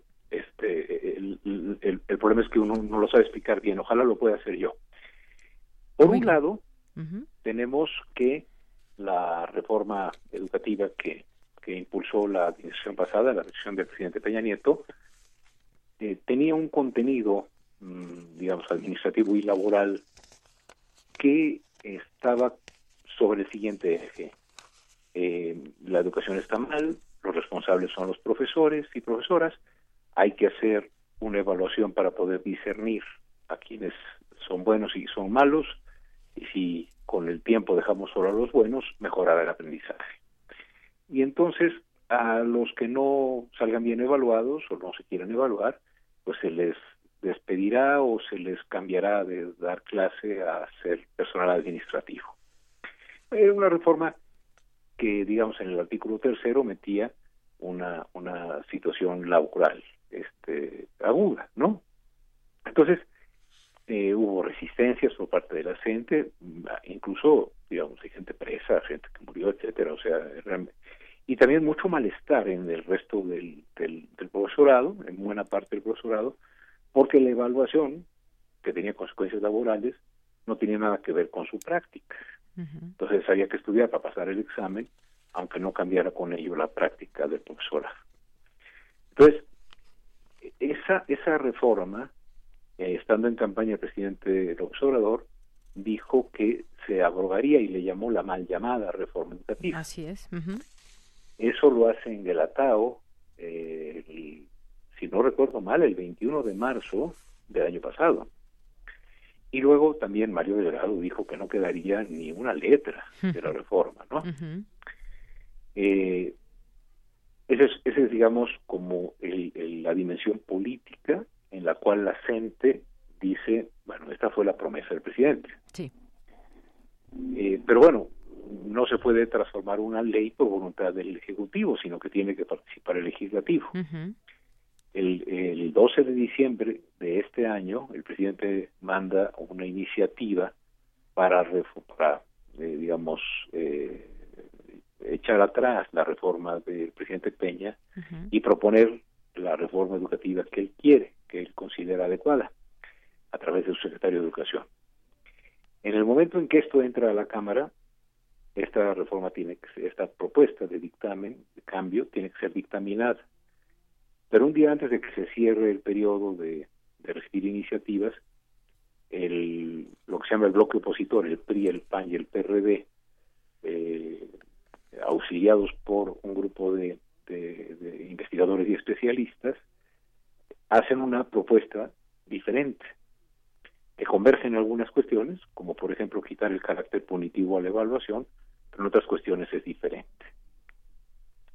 Entonces, tenemos, uno, en el desarrollo político, la gente espera la abrogación, que dice la llamada, la derogación de la reforma, pero en el campo legislativo, dado que Morena y la coalición que conforma no tiene los dos tercios necesarios para la reforma de la Constitución, se tiene que establecer una negociación con la con el bloque opositor con el fin de tratar de sacar un dictamen eh, aprobado por dos tercios que pase, al menos por dos tercios que pase luego a senadores, donde también habrá que buscar los dos tercios. Se parece un poco a lo que pasó con la Guardia Nacional, recordamos todos, ¿no?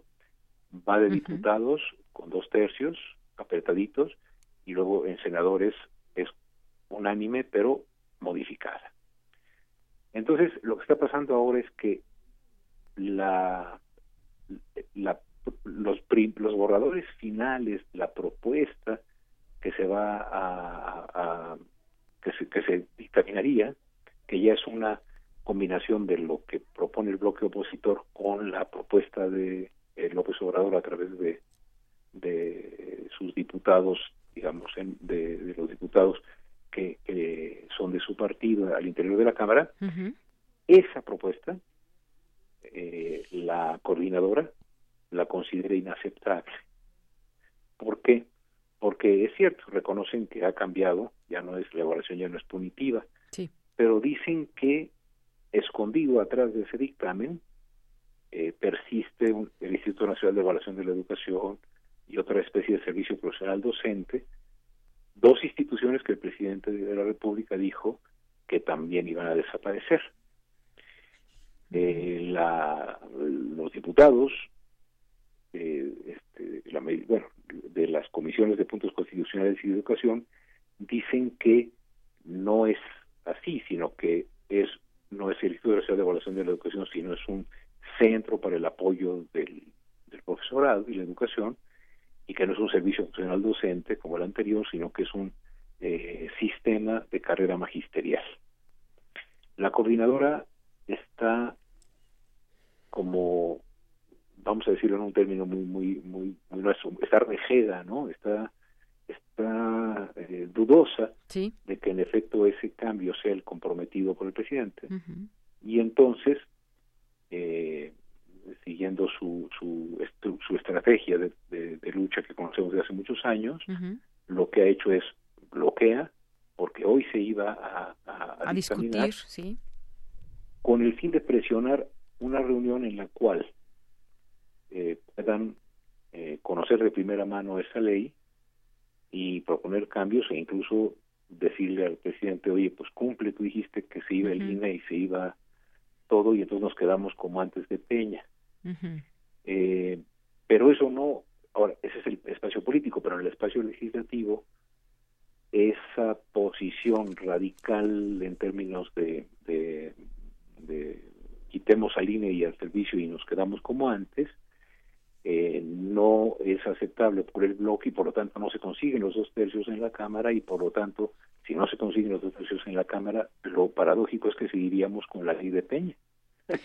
Así es, esto es justamente el riesgo, digamos, que ellos ven. Por una parte, pues sí, siempre han expresado esta parte de, lo laboral. Centraron muchos de sus argumentos en contra sobre, eh, pues, no aceptarla del todo porque la consideraban más que una reforma que iba a favor de la educación, a cambiar ciertas eh, cosas en las estrategias para enseñar y no me acuerdo ahorita el lema que incluso en su momento Nuño decía aprender a aprender, me parece. Toda esta serie que además hubo una promoción muy grande de esta de esta reforma y efectivamente hay que recordar lo que usted ya mencionaba justamente por estas épocas eh, del año pasado donde el hoy presidente decía que se iba a abrogar. Entonces, bueno, estamos ante esta situación. ¿Qué es lo que seguiría, doctor, que se pongan a negociar y emane de esto un entendimiento, un acuerdo entre los diputados, entre los legisladores y la gente?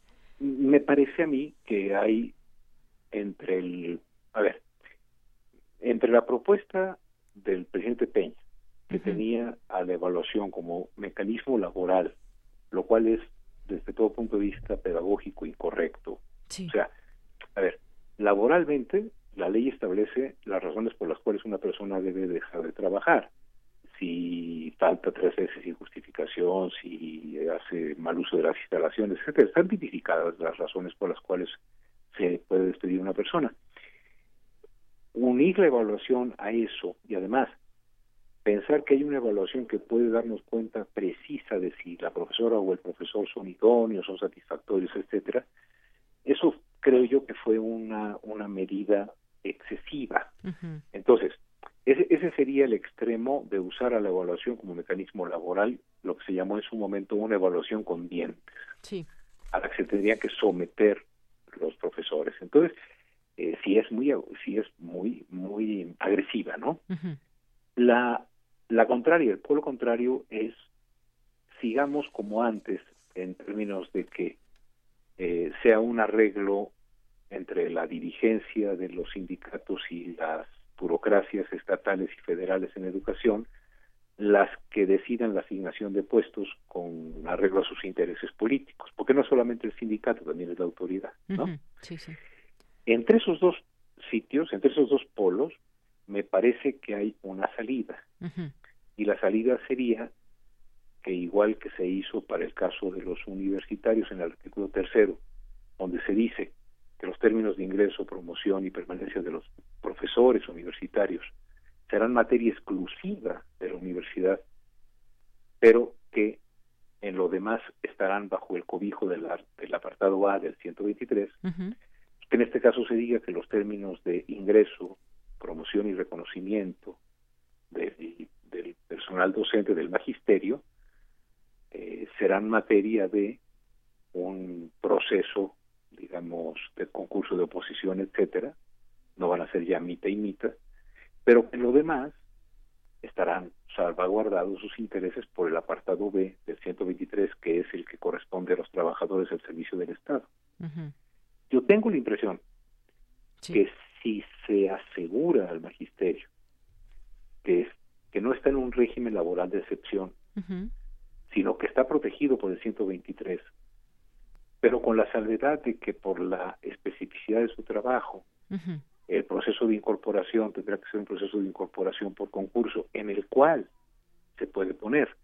Los normalistas tendrían eh, una ventaja porque son los que desde el principio aprendieron a enseñar, no solamente saben lo que saben, sino también saben o están preparados para hacer pedagógicamente propuestas de aprendizaje, yo creo que eso es aceptable siempre y cuando en lo demás estén amparados por la por el artículo 123 de la Constitución.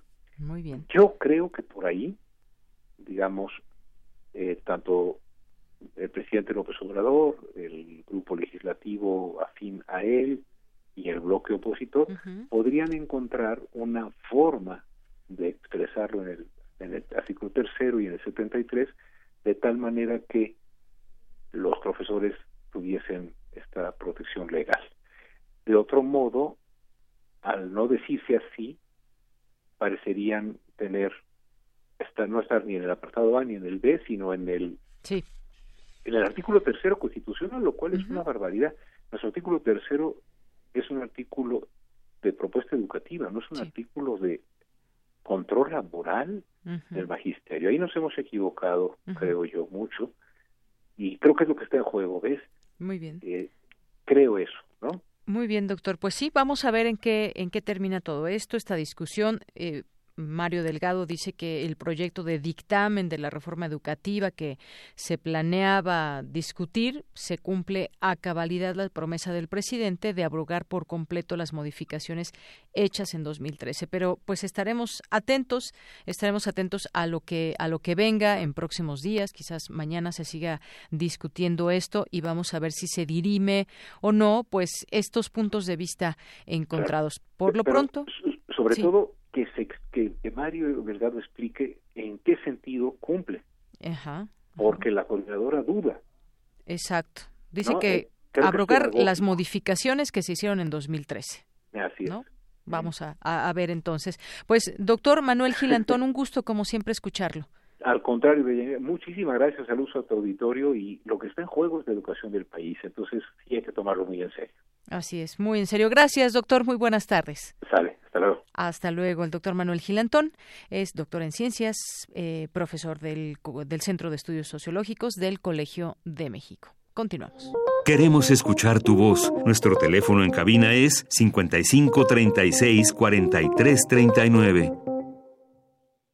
Bien, continuamos dos de la tarde con 39 minutos. Doy la bienvenida al doctor Eduardo Calixto, eh, que es médico cirujano, doctor en neurociencias por la UNAM. Eh, realizó su postdoctorado de fisiología cerebral en la Universidad de Pittsburgh, Estados Unidos, miembro del Sistema Nacional de Investigadores del CONACIT, investigador y jefe del Departamento de Neurobiología del Instituto Nacional de Psiquiatría, Ramón de la Fuente Muñiz, de la Secretaría de Salud. Y bueno, pues es profesor en la Facultad de Medicina, Psicología de la UNAM, miembro activo de la Society for Neuroscience de la Sociedad Mexicana de Ciencias Fisiológicas y bueno, entre otras muchas cosas más. Doctor, ¿cómo está? Buenas tardes, bienvenido. ¿Qué tal, ella? Muy buenas tardes. Un saludo para ti, muy especial, muy grande, feliz y para todas aquellas personas que nos están escuchando. Claro que sí, feliz, porque hoy es el Día Internacional de la Felicidad. Y bueno, pues quisimos hablar con usted, que usted entiende, entiende muy bien todo esto del cerebro. Y pues bueno, ¿qué podemos decir? Eh, habían, habíamos platicado al inicio del programa sobre algunos números que nos ponen en perspectiva de, pues, de que el 82.3% de la población está netamente satisfecha, solo 17.5% está insatisfecha en esta, pues, escala de la felicidad, doctor. ¿Qué le parece? No, pues eh, eh, contrasta mucho porque también somos un país que está muy cercano a niveles altísimos, de los más altos de América Latina, con depresión. Entonces hay una, digamos, manifestación de decir, estoy contento ahora, en la tarde no sé o mañana no sé qué vaya a pasar. Pero en términos generales, lo que esto condiciona es que, o invita a pensar, es que nos gusta lo que tenemos, nos gusta nuestra vida, nos gusta la forma como nos vemos, nos gusta eh, sentirnos contentos. El mexicano en particular tiene la característica de contarse historias, mentirse mucho, pero al mismo tiempo buscando la felicidad en varios, de varios detonantes. Y, y, entender que el cerebro siempre busca eso, o sea, tampoco estamos lejanos de una de una realidad neurofisiológica. El cerebro humano está hecho para para tratar de estar más contento que estar triste y cuando esto se modifica pasamos a una enfermedad, pero en términos generales el papel de, la, de, de, nuestra existencia sí debe estar basado en ser feliz.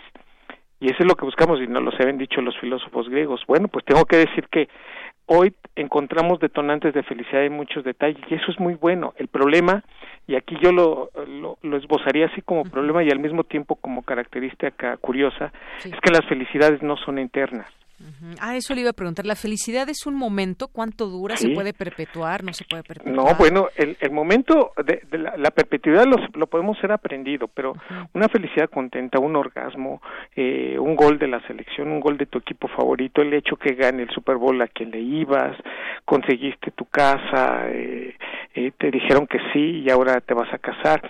Todos esos procesos en términos generales se circunscriben en promedio en 25 a 30 minutos. Es muy feo lo que voy a decir, pero en ese momento se liberó un neurotransmisor, una serie de neurotransmisores en la en la actividad cerebral que entonces generan dopamina que nos hace sentir muchísima felicidad y nos quita frenos, nos quita lógica y congruencia, nos, libera endorfinas, sí, nos, nos convertimos totalmente en unas personas que vamos quitando los objetivos, los límites. Por eso no hay nadie feliz e inteligente. Esa es una de las cosas también tristes al mismo tiempo. Nos engañan más fácil felices tú sabiendo la realidad y que te están diciendo una mentira estando feliz es más fácil que la aceptes porque te estás quitando el filtro lógico y congruente de la corteza prefrontal. La endorfina se libera y entonces cambia la percepción del dolor, cambia la percepción lógica y al mismo tiempo nos aficionamos a eso. De ahí la, la, la creencia de que las felicidades eternas es lo que deberíamos ir en búsqueda de ellas. Pero yo lamento decirles desafortunadamente que no puede ser eso desafortunadamente porque porque las personas que nos obsesionamos por ser felices pues ya lo demostraron en el campo de las neurociencias cognitivas entre más se busca la felicidad más se aleja uno de ella ¿por qué? porque pensamos que el perfeccionismo de nuestra vida es lo que nos debe garantizar perpetuar la felicidad y no es posible la liberación de dopamina tiene un límite y tiene una vida una etapa específica y por eso el cerebro quiere seguir repitiendo y, en, en, en, función de eso pues buscamos repetir elementos que nos vuelvan a, poner contentos. Pero al mismo tiempo las felicidades nos enseñan a que no podemos ser felices de la misma intensidad como lo fuimos con el mismo elemento. Por eso tenemos que buscar y satisfacerlo de manera distinta. Hay el secreto que nos deja muchas de las cosas que vimos desde pequeñitos de Walt Disney que decían que éramos felices para siempre, yo lo diría, aspiraríamos a hacerlo siempre y cuando los estímulos vayan cambiando, porque si presentamos el mismo estímulo, el cerebro se desensibiliza. ¿Se Sí, se desensibiliza, la liberación de dopamina se cae con el tiempo, se modifica el estímulo. Fíjate, te lo comento así de una manera muy práctica a todos nuestros amigos que nos están escuchando. Si yo te digo un chiste, te lo cuento, y es uno de los mejores chistes que te, te han contado en tu vida, Ajá pero te lo cuento tres, cuatro, cinco, seis, siete, ya ocho voy a perder el chiste. perdón, doctor, ¿de qué se trata? No, no ofenda mi inteligencia, ya me lo contó ocho veces. Y yo te pregunto, es que es buenísimo el chiste, sí, pero a la primera, después ya no. Este es el problema, que a lo, a lo largo de la vida también vamos cambiando nuestros conceptos de felicidad y nuestros detonantes. Cuando somos pequeños, somos más felices de que toda la vida, jóvenes pero después de los 35 o 40 años la madurez se acompaña con una disminución de la liberación de dopamina. Por eso ya cuando tenemos 50, 60 años, nuestros niveles de dopamina han disminuido casi un 40% de cuando éramos jóvenes. ¿Eso qué significa, doctor? ¿Que vamos a ser menos felices a esas edades? ¿O que condicionamos más los elementos para ser felices. Porque cuando somos pequeños aceptamos tantas cosas y la, la liberación de dopamina se, se detona con pequeños elementos. Una persona que tiene, por ejemplo, 16, 17 años se ríe hasta 150 veces al día. Una persona de 50 años no se ríe más de 40 veces al día. Una persona que ya tiene, por ejemplo, 75 años no se ríe más de 30 veces al día. Estoy hablando promedio, en, ciencia no podemos hablar de determinismos. Pero podemos buscar la manera de reírnos, ¿no? Podríamos hacerlo y, y, de tal manera que esto puede cambiar. Estoy hablando que si bien nos cuesta mucho trabajo y ya después de ciertas etapas, pues nos han pasado tantas experiencias que decimos, yo, yo, yo ya no, o sea, no me río de las tonterías que se ríen los jóvenes de ahora, pero podemos cambiar esa historia. Y es, cuestión nada más de ser un poquito más conscientes y decir, puedes condicionarte a hacerlo. Por eso cuando si, si esa, esas estadísticas que nos comentaste al principio, las, las mencionamos en diferentes etapas de la vida, nos daremos cuenta que esto cambia con respecto a la vida, pero también con lo que hemos vivido. Y si hay momentos en donde dices, es que tengo, tengo todo para ser feliz y no lo soy, o tendría más elementos para estar contento y con esto me conformo. Y finalmente hay personas que dicen, soy feliz viviendo mi experiencia del presente sin, sin darme cuenta que tengo más elementos para no serlo. Y por lo tanto es también una decisión. Y aquí es en donde nos damos cuenta que pues algunos elementos pueden influir desde la pareja, desde el trabajo, la vida cotidiana que llevamos todos los días. A ver, ¿es una decisión ser felices? Sí, y aquí es el punto. Eh, las personas que dicen, quiero ser feliz con lo que tengo. Oye, pero ni, ni tienes una casa, tus hijos te dejaron, tu mujer ya no te quiere. Aún así soy feliz porque es un proceso que yo quiero llevarlo como lo quiero llevar y, me sorprende mucho porque en términos generales la liberación de dopamina se detona con otros elementos. Fíjate, hay un, eh, y, quiero comentárselos a ustedes, hay una, un estudio de unos periodistas que se llama Happy, lo pueden encontrar en, en estas plataformas de streaming, y dice claramente que hay personas que, que, son felices viendo a otros ser felices si, si los ayudamos.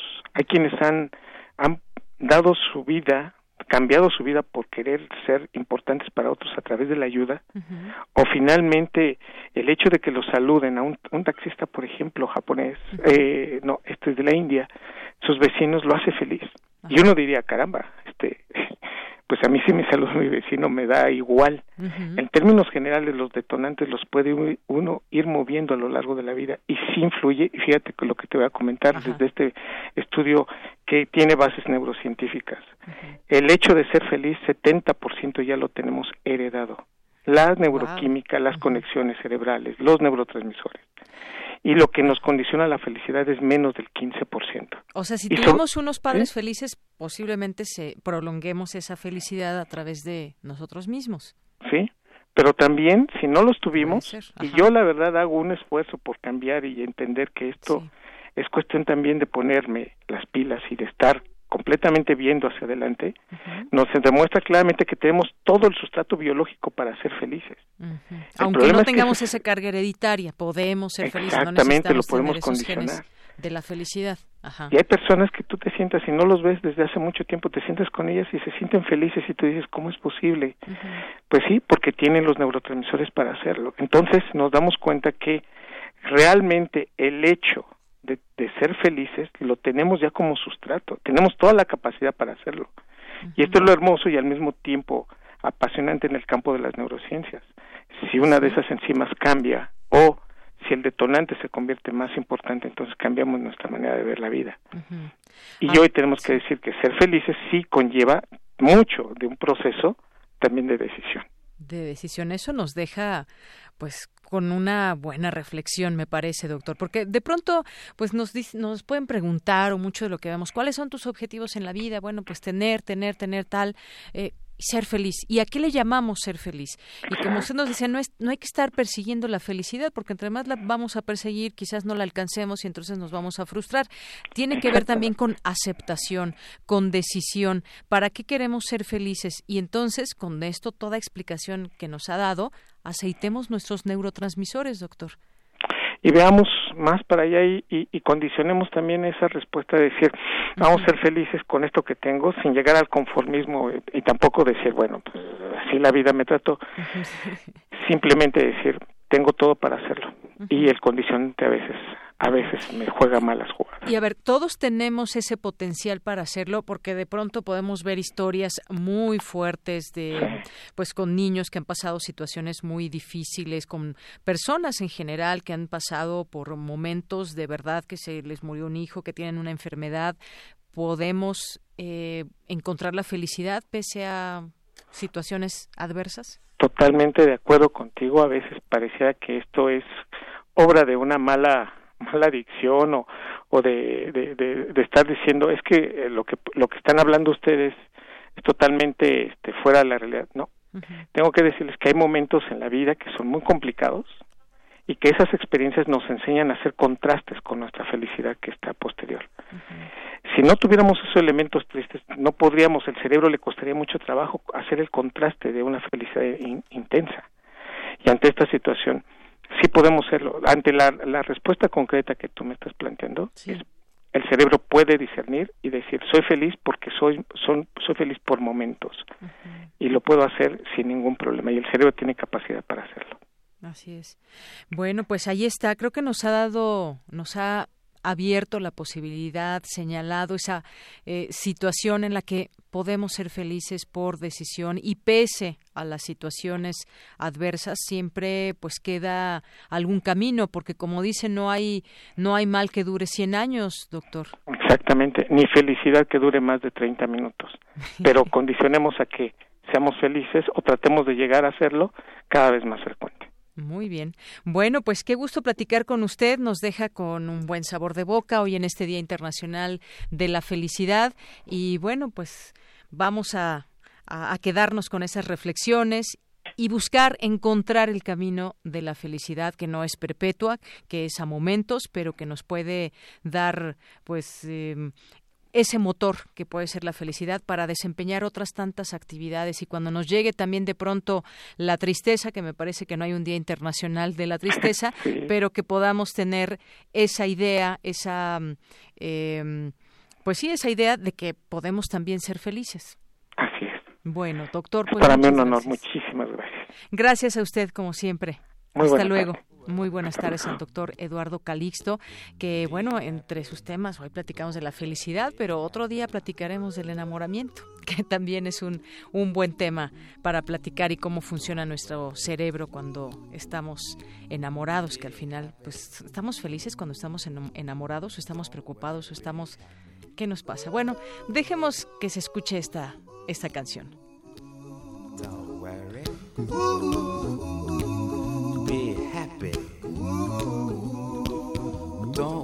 Be happy. Ain't got no place to lay your head. Somebody came and took your bed. Don't worry. Be happy. The landlord say your rent is late. Porque tu opinión es importante, síguenos en nuestras redes sociales, en Facebook como Prisma RU y en Twitter como arroba PrismaRU.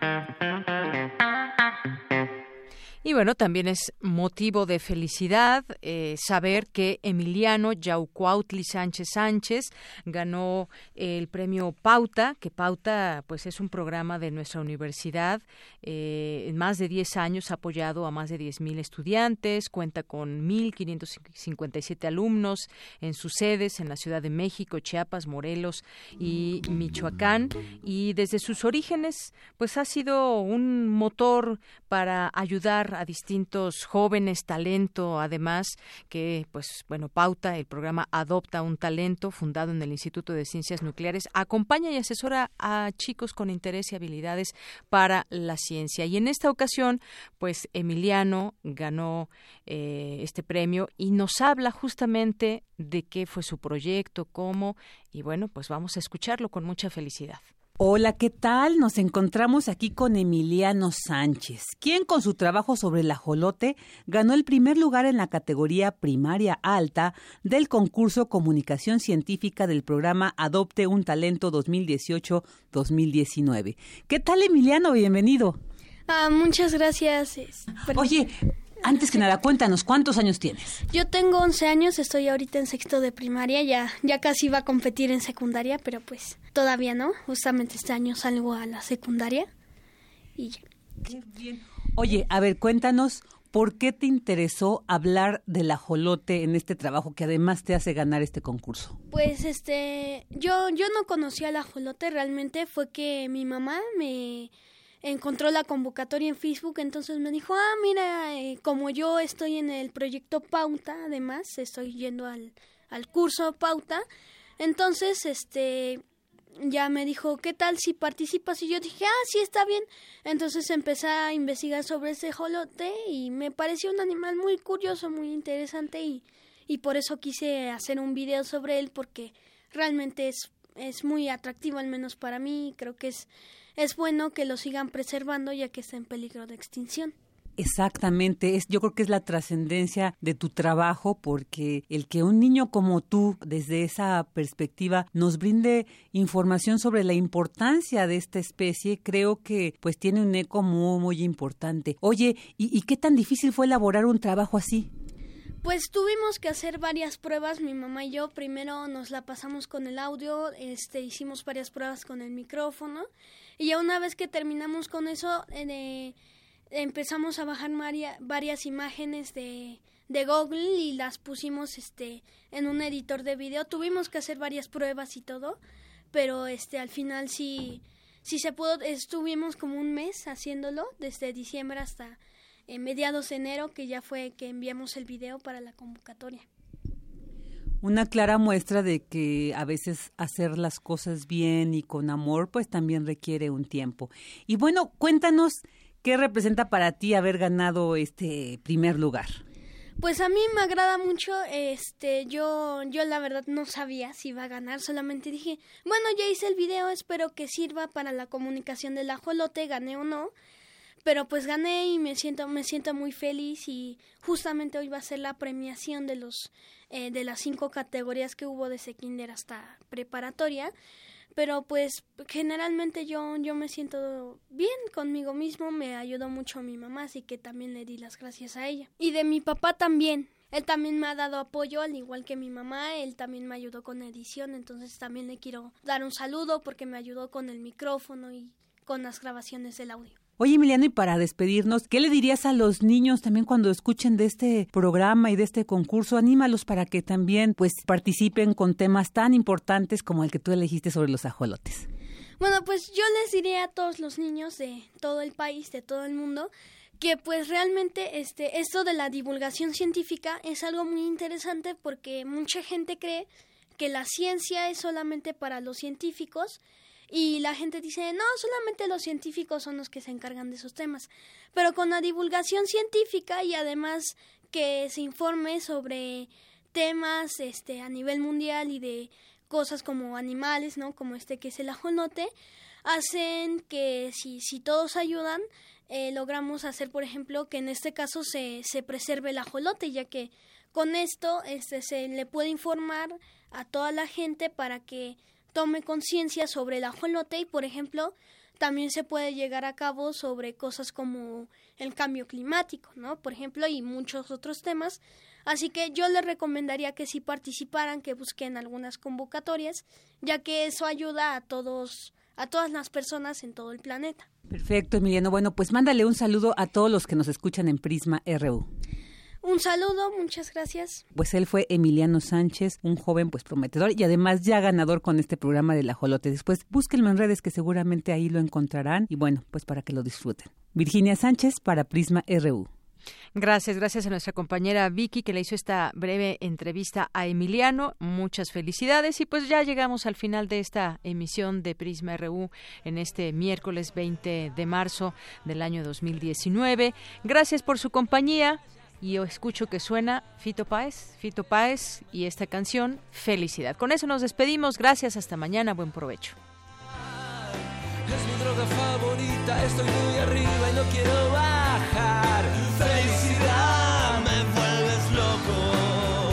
Felicidad, solo viaja en limusina, haciendo el amor en el asiento de atrás. Felicidad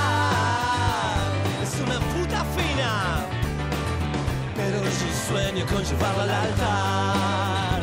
Felicidad es mi droga favorita, estoy muy arriba y no quiero bajar. Felicidad, no me abandones. Felicidad.